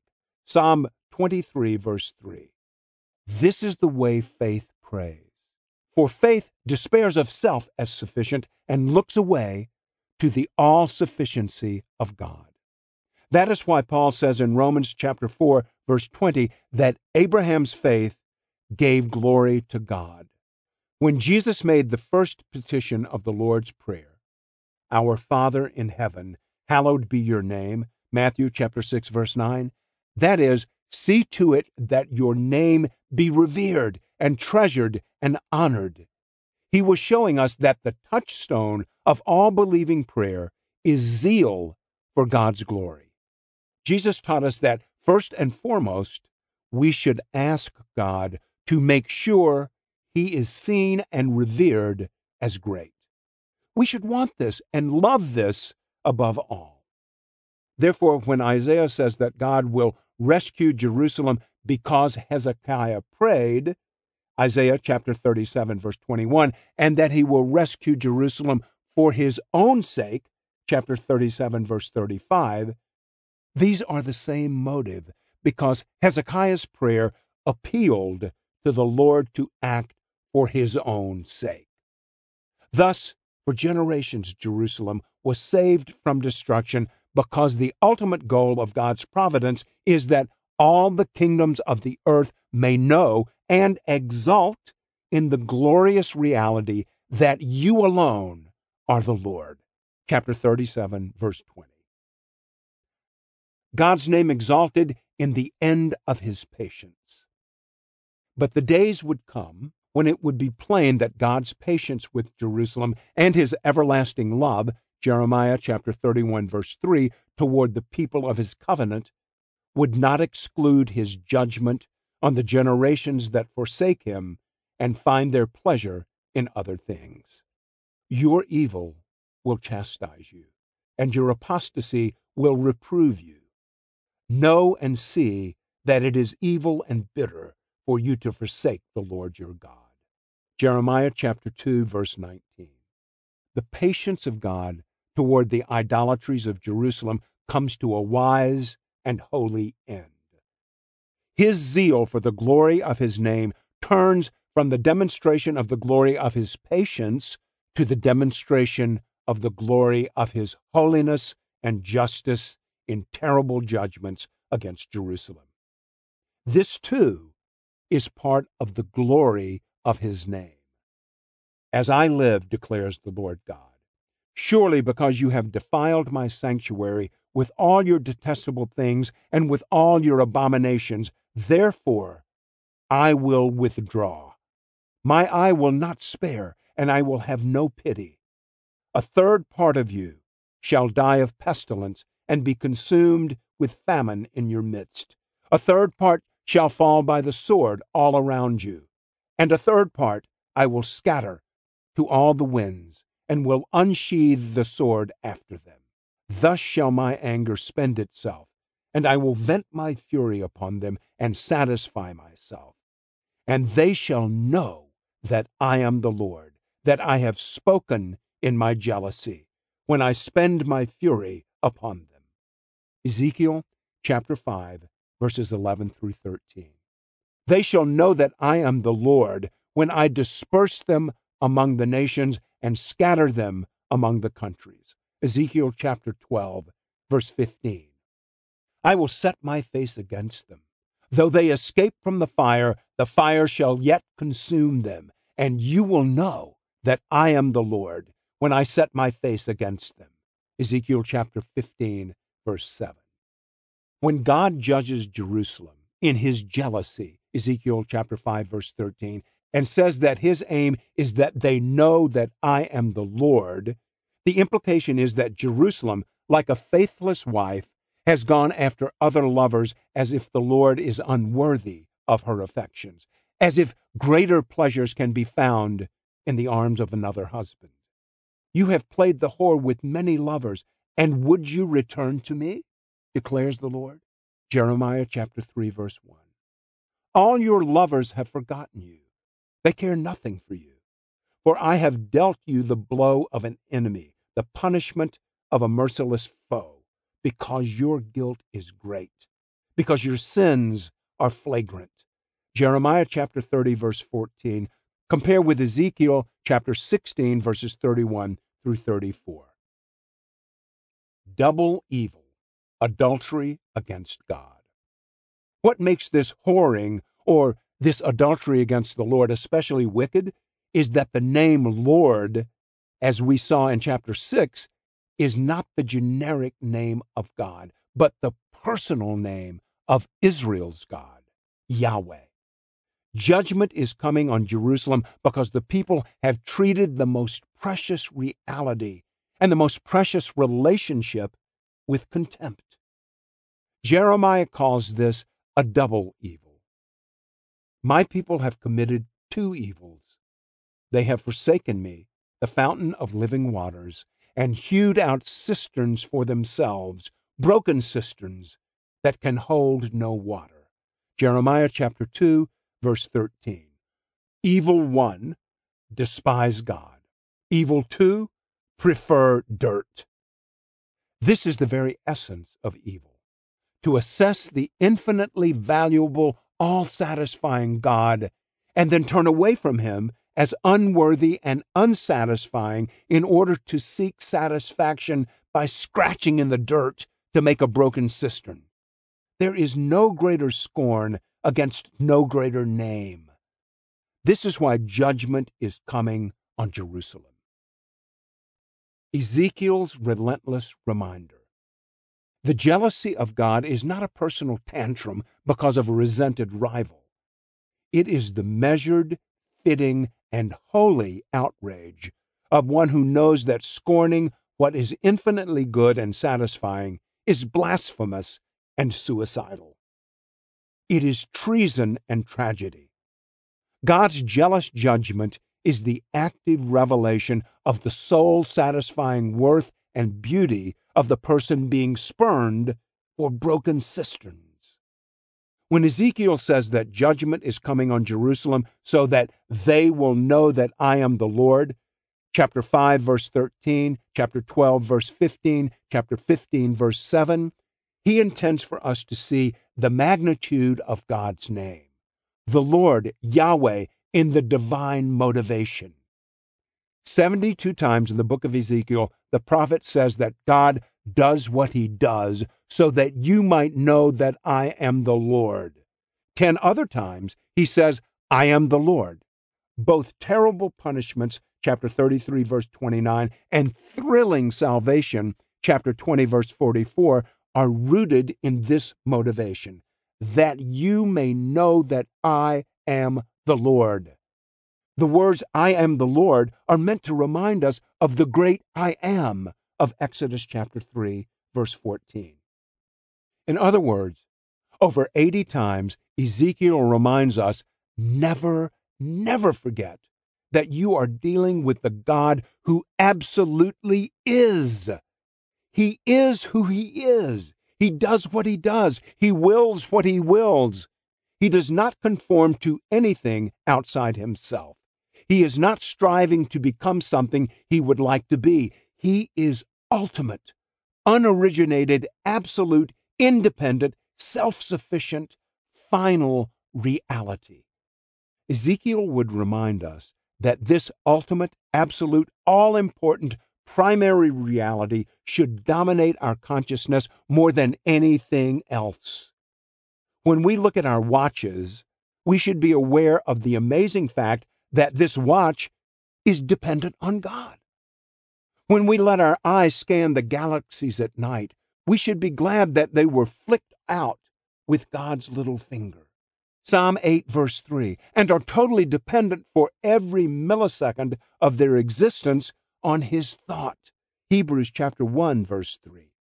The point of Ezekiel's prophesying over and over and over again, you shall know that I am the Lord, is that we should live in the conscious awareness that the supreme reality in the universe, in America, in China, in Brazil, in Nigeria, in Brussels, in our bedrooms, in our minds, is Yahweh, the God who absolutely is. Nothing is more important. Nothing is more pervasive. Nothing is more relevant. Nothing is more glorious. Nothing is more beautiful. Nothing is more satisfying. God's centuries long patience, Ezekiel chapter 2, verses 3 through 5, with rebellious Jerusalem and his finally handing them over to Babylonian captivity are both part of God's providential purpose. Both were guided by this aim they shall know that I am the Lord. They shall be shown that God is unwaveringly committed to the worth and beauty of His holy name, whether in merciful patience or in just punishment. Restoration for their joy and evangelical humiliation. But mercy will have the last word toward his people. God's name is the great treasure he offers Israel for their everlasting joy and for his glory. God is committed to the joy of his people in savoring his name in a way that brings to an end the judgment of Jerusalem for scorning his name. This city shall be to me a name of joy, a praise and a glory before all the nations of the earth who shall hear of all the good that I do for them. Jeremiah chapter 33, verse 9. But there is something extraordinary about the way God reveals his commitment to his people in restoring them from exile. He magnifies the supremacy of his own name, the holiness of his name, by making clear that his mercy is not owing to Israel's righteousness. Three times in the book of Ezekiel, the Lord exalts his holiness and his name as the motive of his mercy in rescuing Israel from exile. He makes this motive all the more stark because at the same time he draws explicit attention to the fact that this restoration is not for your, Israel's sake. Ezekiel chapter 36, verse 22. Their restoration was doubly gracious. It was in spite of the presence of sin and in spite of the absence of righteousness. This means that God was at pains to make clear to us that the ground of his mercy, the ground of his restoration after exile, was zeal for his holiness and his name. Coming up, we will look at the three passages that exalt the holiness of God's name in saving Jerusalem. I recall feeling the force of these passages for the first time when I was reading Jonathan Edwards' book, religious affections, where he gives 12 signs of being a true Christian, or in his words, 12 signs of truly gracious affections. That is, affections created and shaped by grace, not by mere human emotion. The sixth sign is this gracious affections are attended with evangelical humiliation. I recoiled at the word humiliation until I read his exposition of these texts. In his mind, evangelical humiliation is not inconsistent with, but part of, the most exquisite joy in the mercies of God. Edwards explains Although Christ hath borne our griefs and carried our sorrows, so that we are freed from the sorrow of punishment, and may now sweetly feed upon the comforts Christ hath purchased for us. Yet that hinders not but that our feeding on these comforts should be attended with the sorrow of repentance. Saved and confounded by grace. The passages that follow are the ones that Edwards ponders in coming to that conclusion. I invite you to ponder them with him. They are all about God's self exalting motive in mercifully saving Israel from exile and restoring the fortunes of Jerusalem. I will accept you when I bring you out from the peoples and gather you out of the countries where you have been scattered. And I will manifest my holiness among you in the sight of the nations. And you shall know that I am the Lord when I bring you into the land of Israel, the country that I swore to give to your fathers and there you shall remember your ways and all your deeds with which you have defiled yourself. And you shall loathe yourselves for all the evils that you have committed. And you shall know that I am the Lord when I deal with you for my name's sake, not according to your evil ways, nor according to your corrupt deeds, O house of Israel, declares the Lord God. Ezekiel chapter 20, verses 41 through 44. When Israel came to the nations, Wherever they came, they profaned my holy name, in that people said of them, These are the people of the Lord, and yet they had to go out of his land. But I had concern for my holy name, which the house of Israel had profaned among the nations to which they came. Therefore say to the house of Israel, Thus says the Lord God It is not for your sake, O house of Israel, that I am about to act but for the sake of my holy name, which you have profaned among the nations to which you came. And I will vindicate the holiness of my great name, which has been profaned among the nations, and which you have profaned among them. And the nations will know that I am the Lord, declares the Lord God, when through you I vindicate my holiness before their eyes. Ezekiel chapter 36, verses 20 through 23. I will establish my covenant with you, and you shall know that I am the Lord, that you may remember and be confounded, and never open your mouth again because of your shame, when I atone for you for all that you have done, declares the Lord God.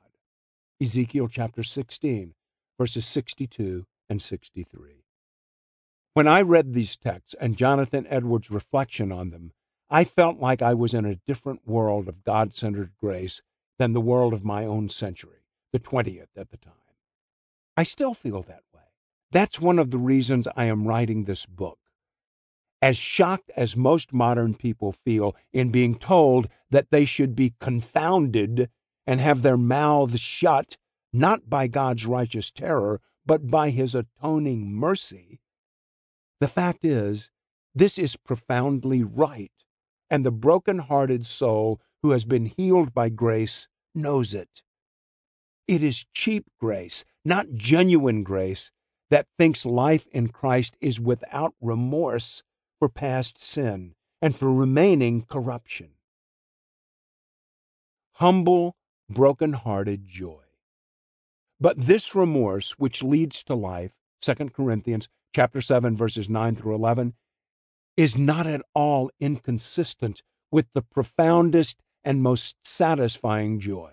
In fact, our joy in God's mercy is intensified by the realization of how undeserving we were and are. This sense of being undeserving is a real experience, not just a bare intellectual notion. It is felt. And God has so designed the new creation the new person in Christ, that what seems utterly contradictory to the world is a paradox of profound experienced pleasure for the true Christian. Edwards describes this experience in one of the most beautiful paragraphs I have ever read. All gracious affections that are a sweet odor to Christ, and that fill the soul of a Christian with a heavenly sweetness and fragrancy, are broken hearted affections. A truly Christian love, either to God or men, is a humble, broken hearted love. The desires of the saints, however earnest, are humble desires. Their hope is a humble hope, and their joy, even when it is unspeakable and full of glory, is a humble, broken hearted joy, and leaves the Christian more poor in spirit and more like a little child and more disposed to a universal lowliness of behavior. My main point here is that in restoring the fortunes of Jerusalem and promising an even greater future for Israel than what they experienced in returning from Babylon, Ezekiel chapter 36, verses 24 through 36, God was acting to vindicate the holiness of his name.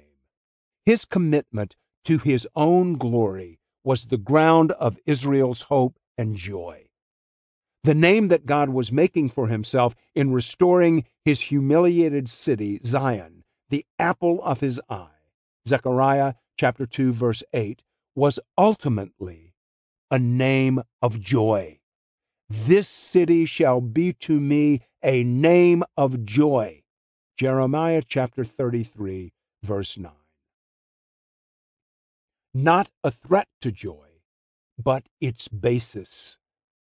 My hope is that every listener will see that God's God centeredness, God's commitment to magnify His name, His holiness, and His glory as the ultimate aim of His providence, is not a threat to our joy, but the basis of it. Of course, if we feel that our joy comes from our own self exaltation rather than from God's self exaltation, none of this will be good news. But the design of God for his people is that his name and our joy rise together. Spread your protection over them, that those who love your name may exult in you. Psalm 5, verse 11. May we shout for joy over your salvation, and in the name of our God set up our banners. Psalm 20, verse 5. Your words became to me a joy and the delight of my heart, for I am called by your name, O Lord God of hosts. Jeremiah chapter 15, verse 16. The all encompassing promise of how the purpose of providence unfolds. The bridge from the Old Testament to the New Testament is built out of countless connecting components. It is a beautiful bridge and worthy of close inspection and admiration. More than once, Jesus encouraged this admiring inspection. You search the Scriptures because you think that in them you have eternal life, and it is they that bear witness about me. John chapter 5 verse 39. Beginning with Moses and all the prophets, he interpreted to them in all the scriptures the things concerning himself. Luke chapter 24, verse 27. Prominent among the connecting components of this bridge is what Jeremiah and Jesus called the new covenant. Jeremiah chapter 31, verse 31. Luke chapter 22, verse 20. As this covenant is promised in the Old Testament and enacted in the New Testament, we see it as an all encompassing description of how God finally accomplishes the ultimate goal of providence through Jesus Christ. That is what we turn to in the rest of Part 2, chapters 11 through 14.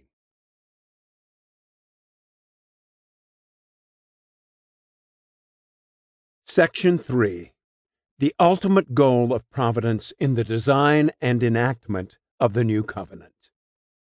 Chapter 11 The Designs of the New Covenant. The bridge between the Old and New Testaments is built largely on the promise that God would one day enact a new covenant. The enactment of this covenant through Jesus Christ would prove to be the all encompassing path on which the ultimate goal of God's providence is attained. The rest of Part 2, chapters 11 through 14, traces the goal of providence on that path. In this chapter, we focus not primarily on Christ's enactment of the new covenant, which we unfold in the remaining chapters of Part 2, but rather on the inner designs of the covenant, or we might say, the particular promises of the covenant as they were expressed in the Old Testament. Statement of the covenant. The classic Old Testament expression of the new covenant, the text quoted in Hebrews chapter 8 and chapter 10, to show that Christ is a mediator of a better covenant, Hebrews chapter 7, verse 22, chapter 8, verse 6, is Jeremiah chapter 31, verses 31 through 34. Behold, the days are coming, declares the Lord, when I will make a new covenant with the house of Israel and the house of Judah not like the covenant that I made with their fathers on the day when I took them by the hand to bring them out of the land of Egypt, my covenant that they broke, though I was their husband, declares the Lord. For this is the covenant that I will make with the house of Israel after those days, declares the Lord. I will put my law within them, and I will write it on their hearts, and I will be their God, and they shall be my people and no longer shall each one teach his neighbor and each his brother, saying, Know the Lord, for they shall all know me, from the least of them to the greatest, declares the Lord. For I will forgive their iniquity, and I will remember their sin no more. This new covenant is contrasted with the Sinai or Mosaic covenant, described here as the covenant that I made with their fathers on the day when I took them by the hand to bring them out of the land of Egypt.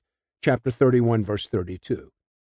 We know this earlier covenant refers to the law of Moses given on tablets of stone at Mount Sinai because the apostle Paul says that he is a minister of this new covenant. 2 Corinthians chapter 3 verse 6 and contrasts it with the letters on stone given to Moses. 2 Corinthians chapter 3 verse 7. Three massive realities. The newness of the new covenant consists in three massive promised realities. First, God will forgive the sins of those in this covenant relationship.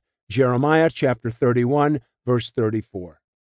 Second, God will put his law within them and write it on their hearts, meaning that the will of God will not simply be experienced as an imposition from outside on tablets of stone, but will be felt inside as a new disposition of the heart, inclining us to do what God requires. Chapter 31, verse 33. Third, God will be their God in such a way that they shall all know me from the least of them to the greatest. Chapter 31, verse 34. I put these three new covenant realities in this order because this is the order in which God brings his ultimate purpose to pass. First, God cancels the sins of his people in such a way that, without any compromise to his justice, his mercy is free to flow in rivers with no wrath whatsoever. Second, this mercy moves from the legal cancellation of sins to the inward triumph over sinning. That is the meaning of the law being written on the heart. Third, this inner transformation of obedience is the contrast with the old covenant. It is not like the covenant that I made with their fathers that they broke. Chapter 31, verse 32.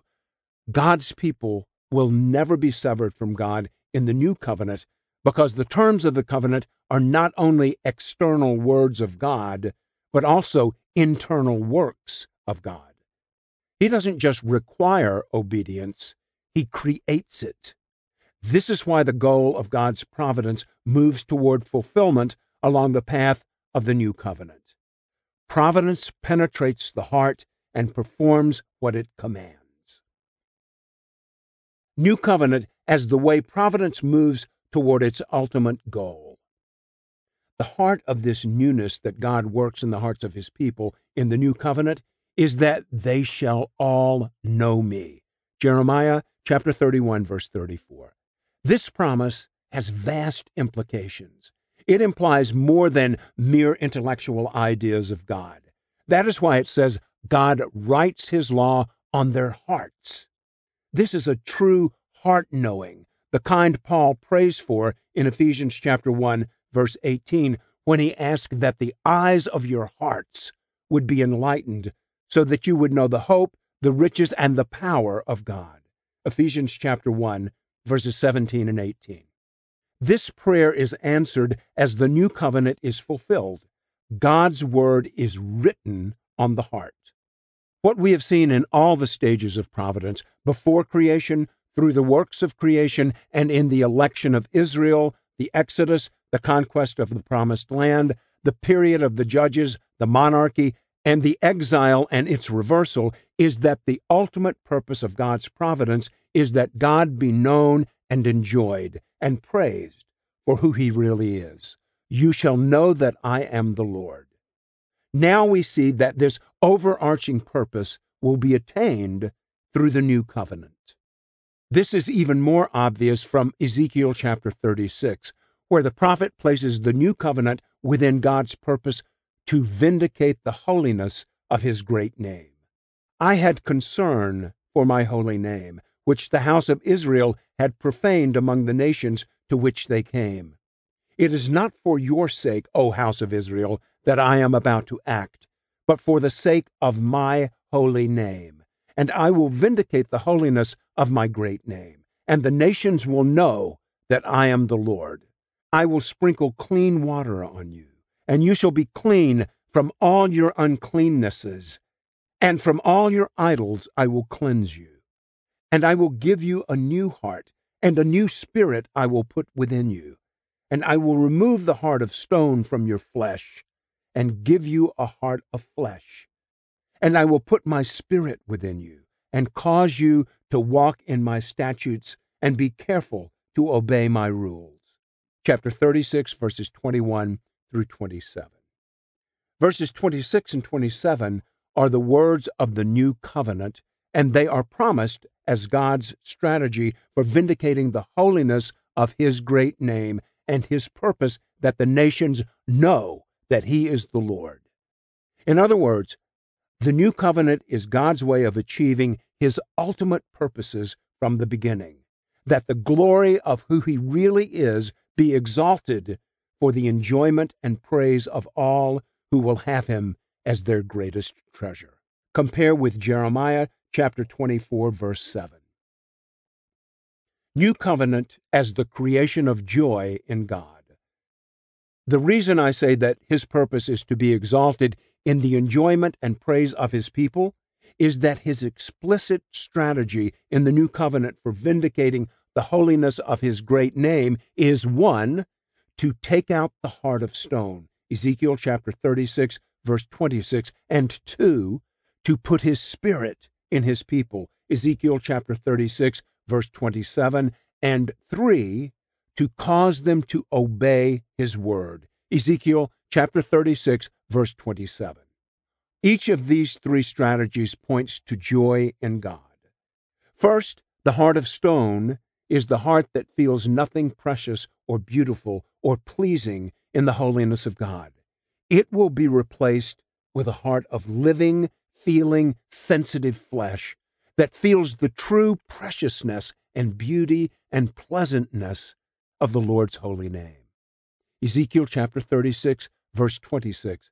Compare with Psalm 135, verse 3.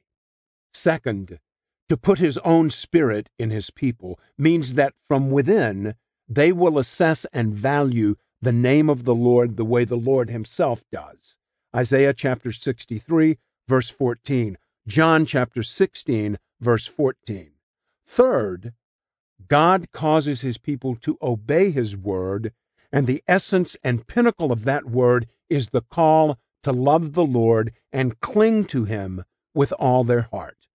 Joshua chapter 22, verse 5, which includes treasuring him and delighting in him above all else. Psalm 37, verse 4, Matthew chapter 13, verse 44. In other words, God's plan in the new covenant is to achieve what he has been pursuing in creation and redemption from the beginning, namely, to communicate his glory in such a way that it is exalted in the way his people enjoy and reflect his excellencies. This is why he moves history forward from the old covenant to the new, from the oldness of the letter to the newness of the spirit. Romans chapter 7 verse 6. From commanding love, Deuteronomy chapter 6 verse 5 to creating love. John chapter 17 verse 26. Galatians chapter 5 verse 22, 1 Thessalonians chapter 3 verse 12. From beckoning joy, Psalm 37 verse 4, to begetting joy. John chapter 15 verse 11, chapter 17 verse 13, Galatians chapter 5 verse 22. He won't turn away or let us turn away for his full souled joy. In the new covenant, we can see the final goal of all things more clearly than ever. We see it in the fact that God Himself is moving in a new way to bring the goal to pass in the transformed hearts of His people. Then we see it in the fact that God intends to make this heart transformation permanent. Finally, we see it in the fact that God will rejoice over this transformed people with all his heart and with all his soul. These three aspects of the new covenant are found in Jeremiah chapter 32, verses 39 through 41. I will give them one heart and one way, that they may fear me forever, for their own good and the good of their children after them. I will make with them an everlasting covenant, that I will not turn away from doing good to them. And I will put the fear of me in their hearts, that they may not turn from me. I will rejoice in doing them good, and I will plant them in this land in faithfulness with all my heart and all my soul. This expression of the new covenant contains some of the most amazing, hope filled, precious promises in the Bible. Notice four things. First, God underlines the permanence of the blessings of this covenant. I will make with them an everlasting covenant. Second, he secures the permanence of these blessings by pledging himself never to stop doing good to his people. I will not turn away from doing good to them. Third, he makes the blessings more secure by pledging never to let his people turn away from him. I will put the fear of me in their hearts that they may not turn from me. Fourth, and perhaps most amazing and wonderful, he pledges to secure these blessings with overflowing joy. I will rejoice in doing them good with all my heart and all my soul. God is not begrudging in the everlasting blessings of the new covenant. He is doing what he loves to do. Delight to fear. Lest anyone stumble over the word fear in verse 40, I will put the fear of me in their hearts that they may not turn from me thinking that God may be rejoicing over us in the new covenant as we cower before Him? Consider this. The beneficiaries of the new covenant will not be cowering.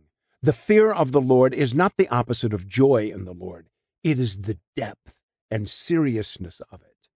We can see this in the connection between joy and fear. For example, in Isaiah chapter 11, verse 3, the prophet says of the promised Messiah, his delight shall be in the fear of the Lord. We see the connection again in Nehemiah chapter 1 verse 11 where the servants of the Lord delight to fear your name. When God promises in the new covenant to keep his people from turning away from him, the cords that bind our hearts to him are not cords of cowering, but cords of fulfilled desire. What we fear is the failure to see God in Christ as supremely enthralling. Compare with Romans chapter 11 verse 20. God promises to hold us fast by not letting this happen. This means that the final goal of the new covenant is the overflowing joy of God himself in the joy of his people in the glory of his name. New covenant in Deuteronomy God's delight in our delight in Him. This purpose was evident from one of the earliest expressions of the new covenant. In Deuteronomy chapter 29 verse 4, Moses says to the people of Israel on the brink of entering the promised land, To this day the Lord has not given you a heart to understand or eyes to see or ears to hear. This seems to portend a hopeless future for their joy and for God's purposes. They don't have the right heart. But in Deuteronomy chapter 30 verse 6, Moses points the people to their only hope. Without using the phrase new covenant, he promises the reality.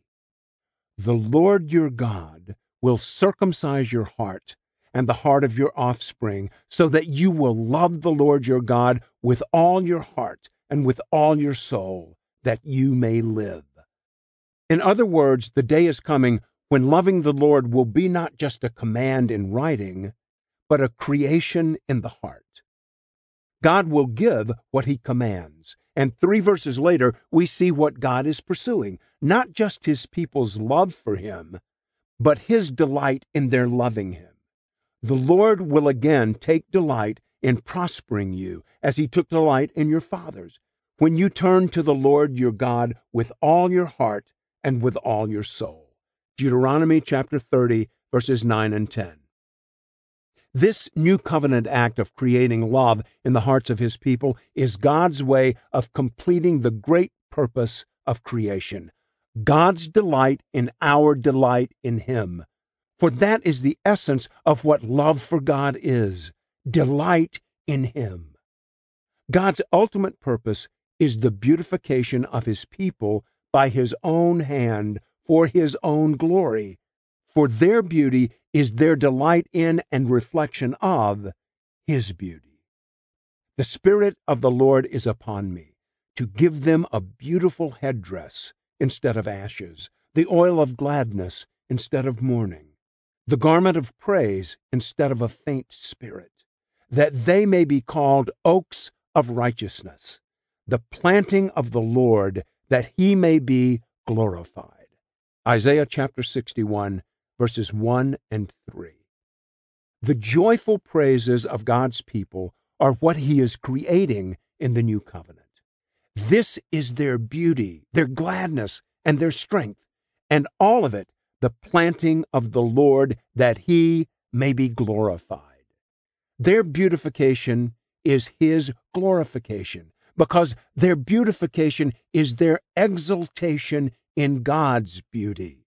Therefore, the goal of God in his pervasive providence is the glorification of his own grace in beautifying an undeserving people whose beauty is their enjoyment and reflection of God's beauty. Glimpse of how Christ affects the new covenant. We will see this with stunning clarity as we turn to the enactment of the new covenant through the sufferings of Christ. But let me make the connection here, lest we minimize how this great purpose comes to fulfillment through Christ. We are going to see that the new covenant is secured through the sacrifice of Jesus for the sins of his people. Here is the way Paul describes the purpose of Christ's death. Christ loved the church and gave himself up for her, that he might sanctify her, having cleansed her by the washing of water with the word, so that he might present the church to himself in splendor, without spot or wrinkle or any such thing, that she might be holy and without blemish. Ephesians chapter 5 verses 25 through 27. In a word, God's goal in the new covenant through the death of Jesus is the beautification of a bride in whom the Son could rejoice forever. When Paul says that Christ died that he might present the church to himself in splendor, he did not mean that Christ would be bored by his blood beautified bride. No. He meant that Christ would be thrilled with his bride. That is why he died, to make her thrilling. And what is this beautification? It is her sanctification, her holiness. Chapter 5, verse 26. That is, it is her joyfully obeying all the Word of God, which means it is, most essentially, her love for God, her delight in God, her reflection of God. Therefore, the ultimate goal of God's providence is to glorify His grace in beautifying by the blood of His Son an undeserving bride who enjoys and reflects His beauty above everything. Turning to the enactment of the new covenant through Christ. In the remaining chapters of Part 2, 12 through 14, we will try to follow the all encompassing path along which Christ accomplishes the ultimate goal of providence by enacting the new covenant through his saving, sanctifying suffering. I call it an all encompassing path because the mystery of Christ, Ephesians chapter 3, verses 4 through 6, is just that. As the crucified, risen, reigning Messiah of Israel, Christ enacts the new covenant in a way that ransoms people from every nation. Revelation chapter 5 verse 9. Transforms them as a new humanity into his image. 2 Corinthians chapter 3 verse 18, 1 John chapter 3 verse 2, and sets the entire created universe free from its bondage to corruption. Romans chapter 8 verse 21. And this all encompassing work is done so that God's providence would attain its ultimate goal. His bride's everlasting praise of the glory of God's grace as she enjoys and thus exalts the excellencies of Christ.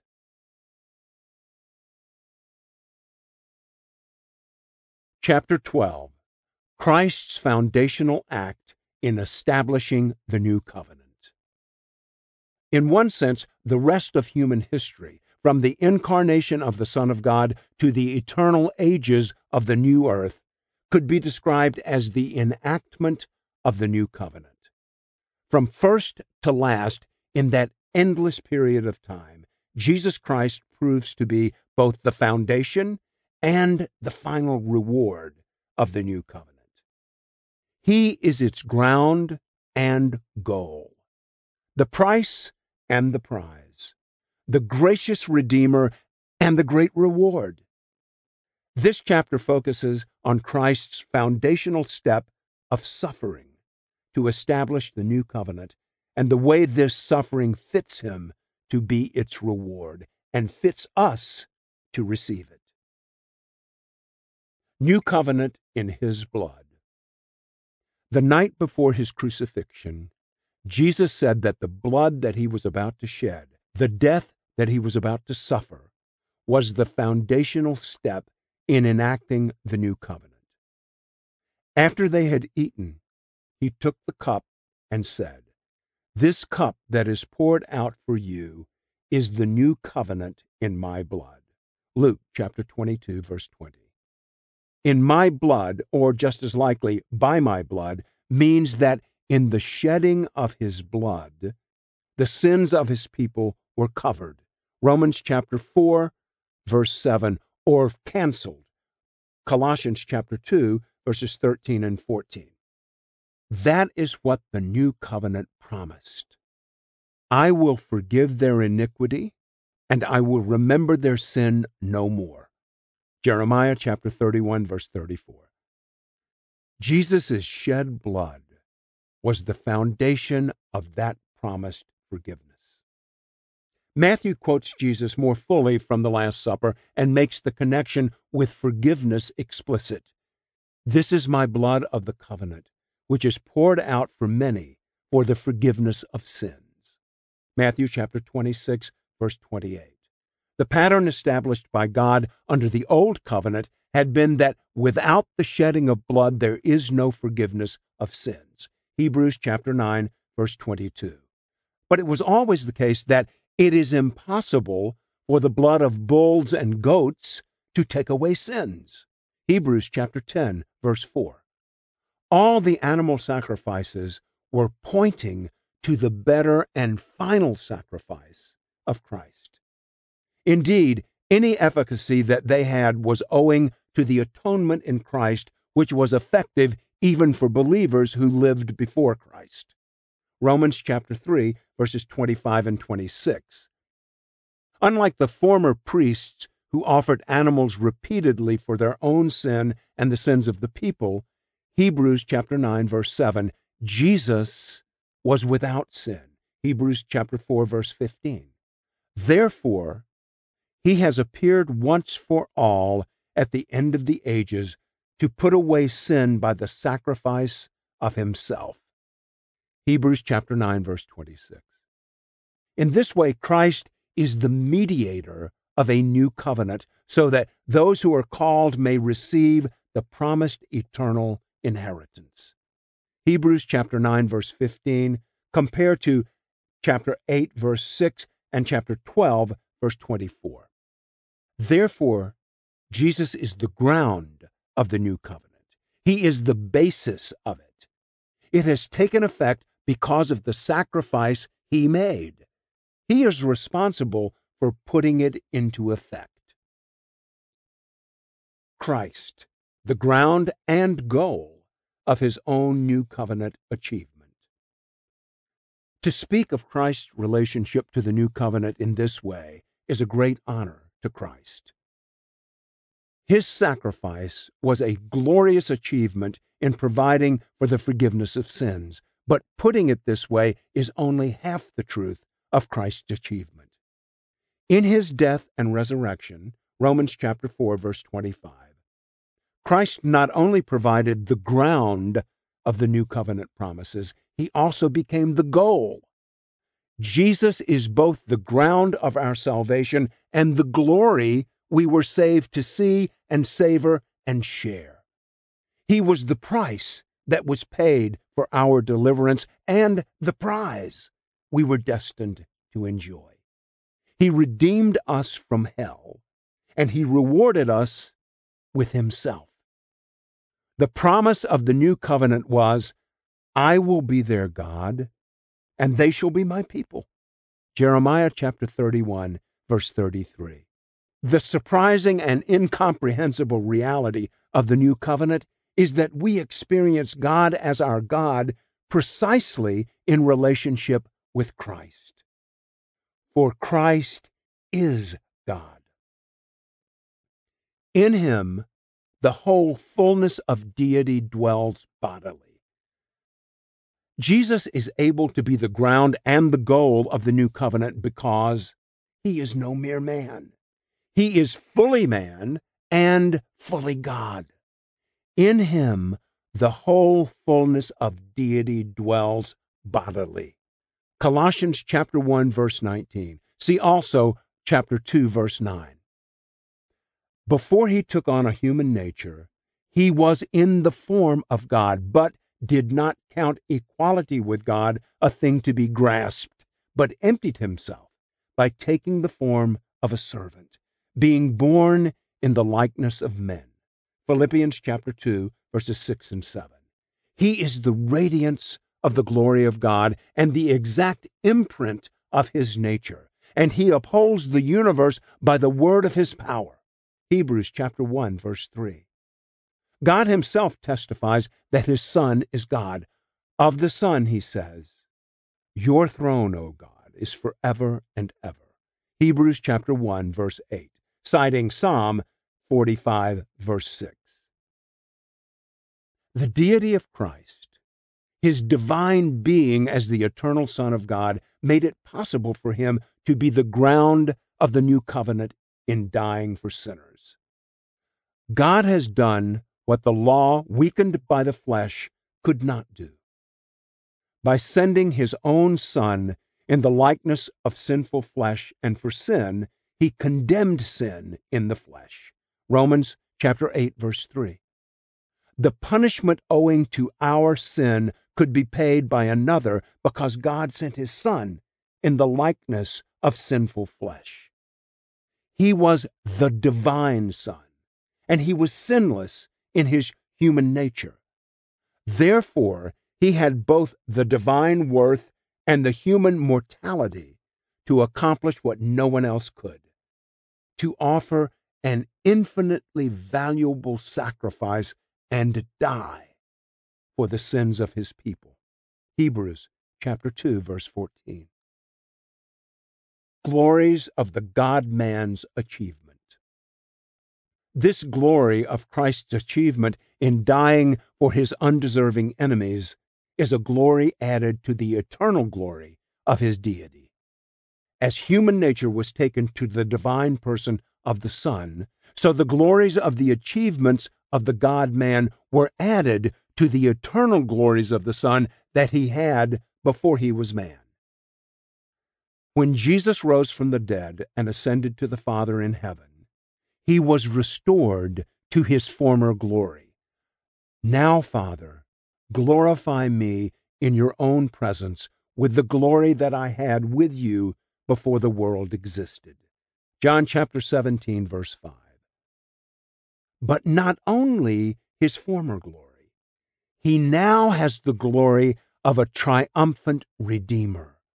He is now the victorious God man who defeated Satan. Colossians chapter 2 verse 15, Hebrews chapter 2 verse 14, and death. 1 Corinthians chapter 15 verses 54 through 57. He satisfied the holy wrath of God. Romans chapter 3 verse 25, Ephesians chapter 2 verses 3 through 5. He ransomed a bride, Ephesians chapter 5 verses 25 through 27, out of all the peoples of the world. Revelation chapter 5 verse 9. For these achievements of the cross and dozens more, Christ was exalted to a place of manifold glory at God's right hand. Therefore, God has highly exalted him and bestowed on him the name that is above every name, so that at the name of Jesus every knee should bow in heaven and on earth and under the earth, and every tongue confess that Jesus Christ is Lord to the glory of God the Father. Philippians chapter 2, verses 9 through 11. He will be worshiped forever, not only for the glory of his eternal deity, but also for his glorious achievements as the God man in redeeming his people, as the mediator of the new covenant. Notice that in the Song of Heaven, his worthiness to open the scroll of history is owing directly to his achievement on the cross. Worthy are you to take the scroll and to open its seals, for you were slain, and by your blood you ransomed people for God from every tribe and language and people and nation, and you have made them a kingdom and priests to our God, and they shall reign on the earth. Revelation chapter 5 verses 9 and 10. So the dimensions of the glory of Christ are many. Some stem from eternity as essential to his divine nature. Some belong to his incarnate state as both divine and human. He is peculiarly glorious because of the work that he was able to achieve because of being both God and man. It is the totality of this glory that I refer to when I say that Christ is the goal of the new covenant because of what Christ accomplished in his suffering and death and resurrection. He is not only the ground of the new covenant, he has become its supreme reward. The price of all the new covenant promises has become their supreme prize. In fitting us to see his glory, Christ became even more worth seeing. If Christ had not become the ground of the new covenant in his suffering, he could never have been the reward of the new covenant in his glory. This is true for two reasons. First, if he had not suffered, no one's sins would be forgiven, and therefore all would still be under the wrath of God. Ephesians chapter 2, verse 3. With hearts of stone. Ezekiel chapter 36, verse 26 blind to the glory of Christ. 2 Corinthians chapter 4 verse 4. Second, a great part of Christ's glory consists in the very way he established the new covenant, namely by his dreadful, innocent, and loving suffering. In other words, in becoming the ground of the new covenant, Christ not only built on the eternal glory of his deity, but also was manifest as a glorious Redeemer. His saving work not only fitted us to see his glory, it also fitted him to be seen as glorious in his saving achievement as well as his eternal grandeur. In other words, God's purpose in the new covenant was not only to make it possible for sinners to be forgiven and to know and enjoy the glory of God forever, his purpose was also that the mediator of the covenant would be that very God and would enact a redeeming glory that would become the most beautiful display of glory anyone could ever enjoy. The glory of God's grace. Grace, the apex of glory. Christ, the apex of grace. In chapter 3, we saw that from before the foundation of the world, the goal of God's providence was to have a people who would live for the praise of the glory of his grace. Ephesians chapter 1 verses 6, 12 and 14. Now we see more clearly that this purpose was radically focused on Christ. More specifically, it was focused on Christ in his triumphs through suffering. The implication of Ephesians chapter 1 verses 4 through 6 is that the grace of God is the apex of his glory. His goal is not just the praise of his glory, it is the praise of the glory of his grace. That is, the constellation of excellencies that make up the glory of God reach their most beautiful overflow in the expression of grace for undeserving sinners like us. And what has now become clear in the enactment of the new covenant in his blood is that the humble, willing, obedient suffering of Christ for sinners is the apex of God's grace the place where that grace is most beautifully on display. So, grace is the consummate expression of God's glory, and Christ, in his suffering, is the consummate expression of grace. Three times in Ephesians chapter 1 verses 4 through 6, Paul clarifies that the aim of praising the glory of God's grace is achieved through Jesus Christ. He chose us in Him before the foundation of the world, that we should be holy and blameless before Him. In love, He predestined us for adoption to Himself as sons through Jesus Christ, according to the purpose of His will, to the praise of His glorious grace, with which He has blessed us in the Beloved. In Him, through Jesus Christ, in the Beloved. We know that these phrases are references to Christ's work on the cross because in the next verse, Paul says, In him we have redemption through his blood, the forgiveness of our trespasses, according to the riches of his grace. Chapter 1, verse 7. Therefore, the ultimate goal of God in his saving providence, namely the praise of the glory of his grace, was achieved through the suffering of the Son of God, who died to deliver us from eternal suffering. 2 Thessalonians chapter 1 verse 9 and bring us into everlasting enjoyment of his glory. John chapter 17 verse 24. Suffering essential for the most glorious act of grace. Let us again make explicit the obvious but often neglected point from Ephesians chapter 1 verses 4 through 6. This was God's plan from the beginning. Christ's suffering for undeserving sinners to display the glory of God's grace. This was not plan B. God's ultimate purpose in creation and providence was not that his glory would be displayed and praised through means that did not involve the suffering of his son. The cross was not an afterthought. It was part of the plan from before the foundation of the world. Compare with 2 Timothy chapter 1 verse 9, Revelation chapter 13 verse 8. The implications of this are staggering. It means that suffering is essential to the ultimate purpose of creation and providence. Suffering is an essential part of the tapestry of the universe, so that the weaving of grace through Christ's suffering may be seen for what it really is.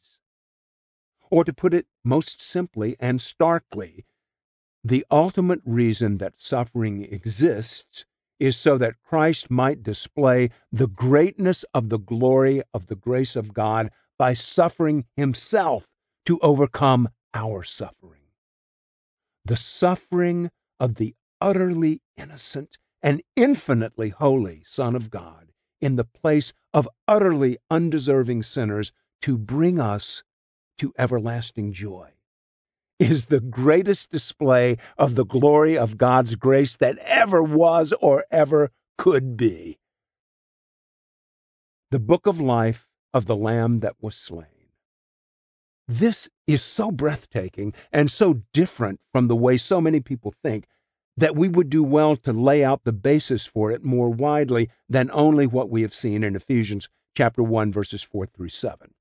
Consider two other passages, Revelation chapter 13 verse 8 and 2 Timothy chapter 1 verse 9. In Revelation chapter 13 verse 8, John writes, All who dwell on earth will worship the beast. Everyone whose name has not been written before the foundation of the world in the book of life of the Lamb who was slain. The precise wording here matters, and this is a good, careful, literal translation. The book of life of the Lamb who was slain. It means that before the world was created, there was in the mind of God a Lamb who was slain. The slain Lamb is Jesus Christ crucified. Thus, the book of names is the book of Jesus Christ crucified. Therefore, before God made the world, he had in view Jesus Christ slain, and he had in view a people purchased by his blood, written in the book. Therefore, the suffering of Jesus was not an afterthought, as though the work of creation did not go the way God planned. The slaying of the Lamb was in view before the work of creation began.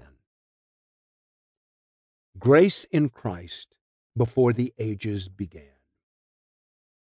In 2 Timothy chapter 1 verse 9, Paul looks back into eternity before the ages began and says, God saved us and called us to a holy calling, not because of our works, but because of his own purpose and grace, which he gave us. That is, he gave us this grace in Christ Jesus before the ages began. God gave us grace, undeserved favor toward sinners in Christ Jesus before the ages began. We had not yet been created. We had not yet existed so that we could sin. But God had already decreed that grace an in Christ kind of grace, blood bought grace, sin overcoming grace would come to us in Christ Jesus. All that was in the mind of God before the creation of the world. So there is a book of life of the Lamb who was slain, and there is grace flowing to undeserving sinners in Christ who are not yet created. And don't miss the magnitude of that word slain the Lamb who was slain. It is used in the New Testament only by the Apostle John and means literally to slaughter. So here we have terrible suffering, the slaughter of the Son of God in the mind and plan of God before the foundation of the world.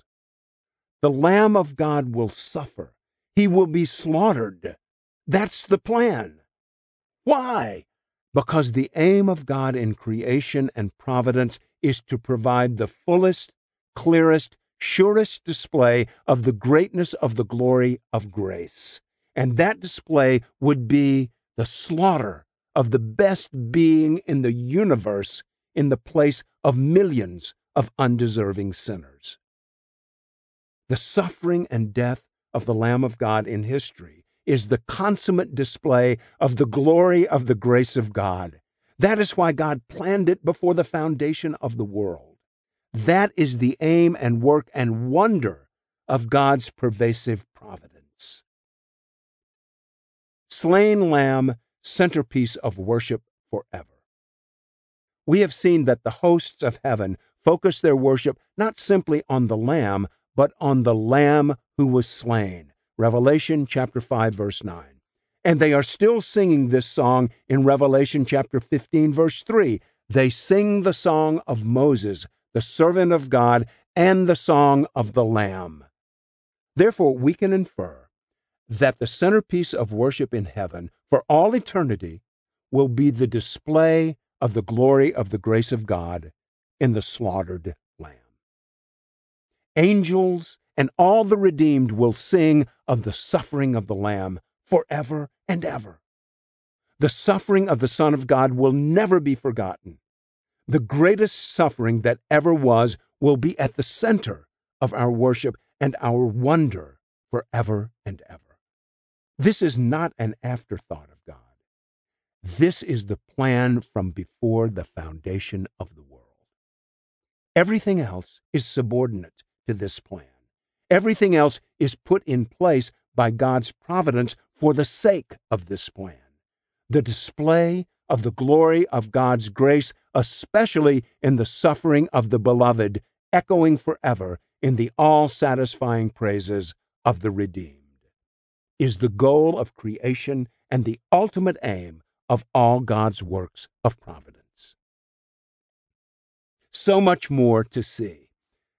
In the new covenant, God promised forgiveness of sins, new hearts that treasure God above all, and that He Himself would be our God in joyful fellowship forever. Jeremiah chapter 31, verses 33 and 34. In His suffering, death, and resurrection, Jesus became the foundation of these promises. And not only the foundation, but also the goal. In the beauty of the love and wisdom and power of his triumphant suffering, 1 Corinthians chapter 1 verses 18 through 25, chapter 2 verses 7 through 9, Christ displayed the glory that his people will exult in forever. He became the price and the prize of the new covenant, the ground and the goal, the redemption and the reward. This was God's plan from before the foundation of the world. There is more, so much more, to see in the beautiful achievements of Christ's sufferings and their inexhaustible implications. There are implications, for example, in how we understand the entrance of sin into the world and how we understand the gospel. That will be the focus of chapter 13.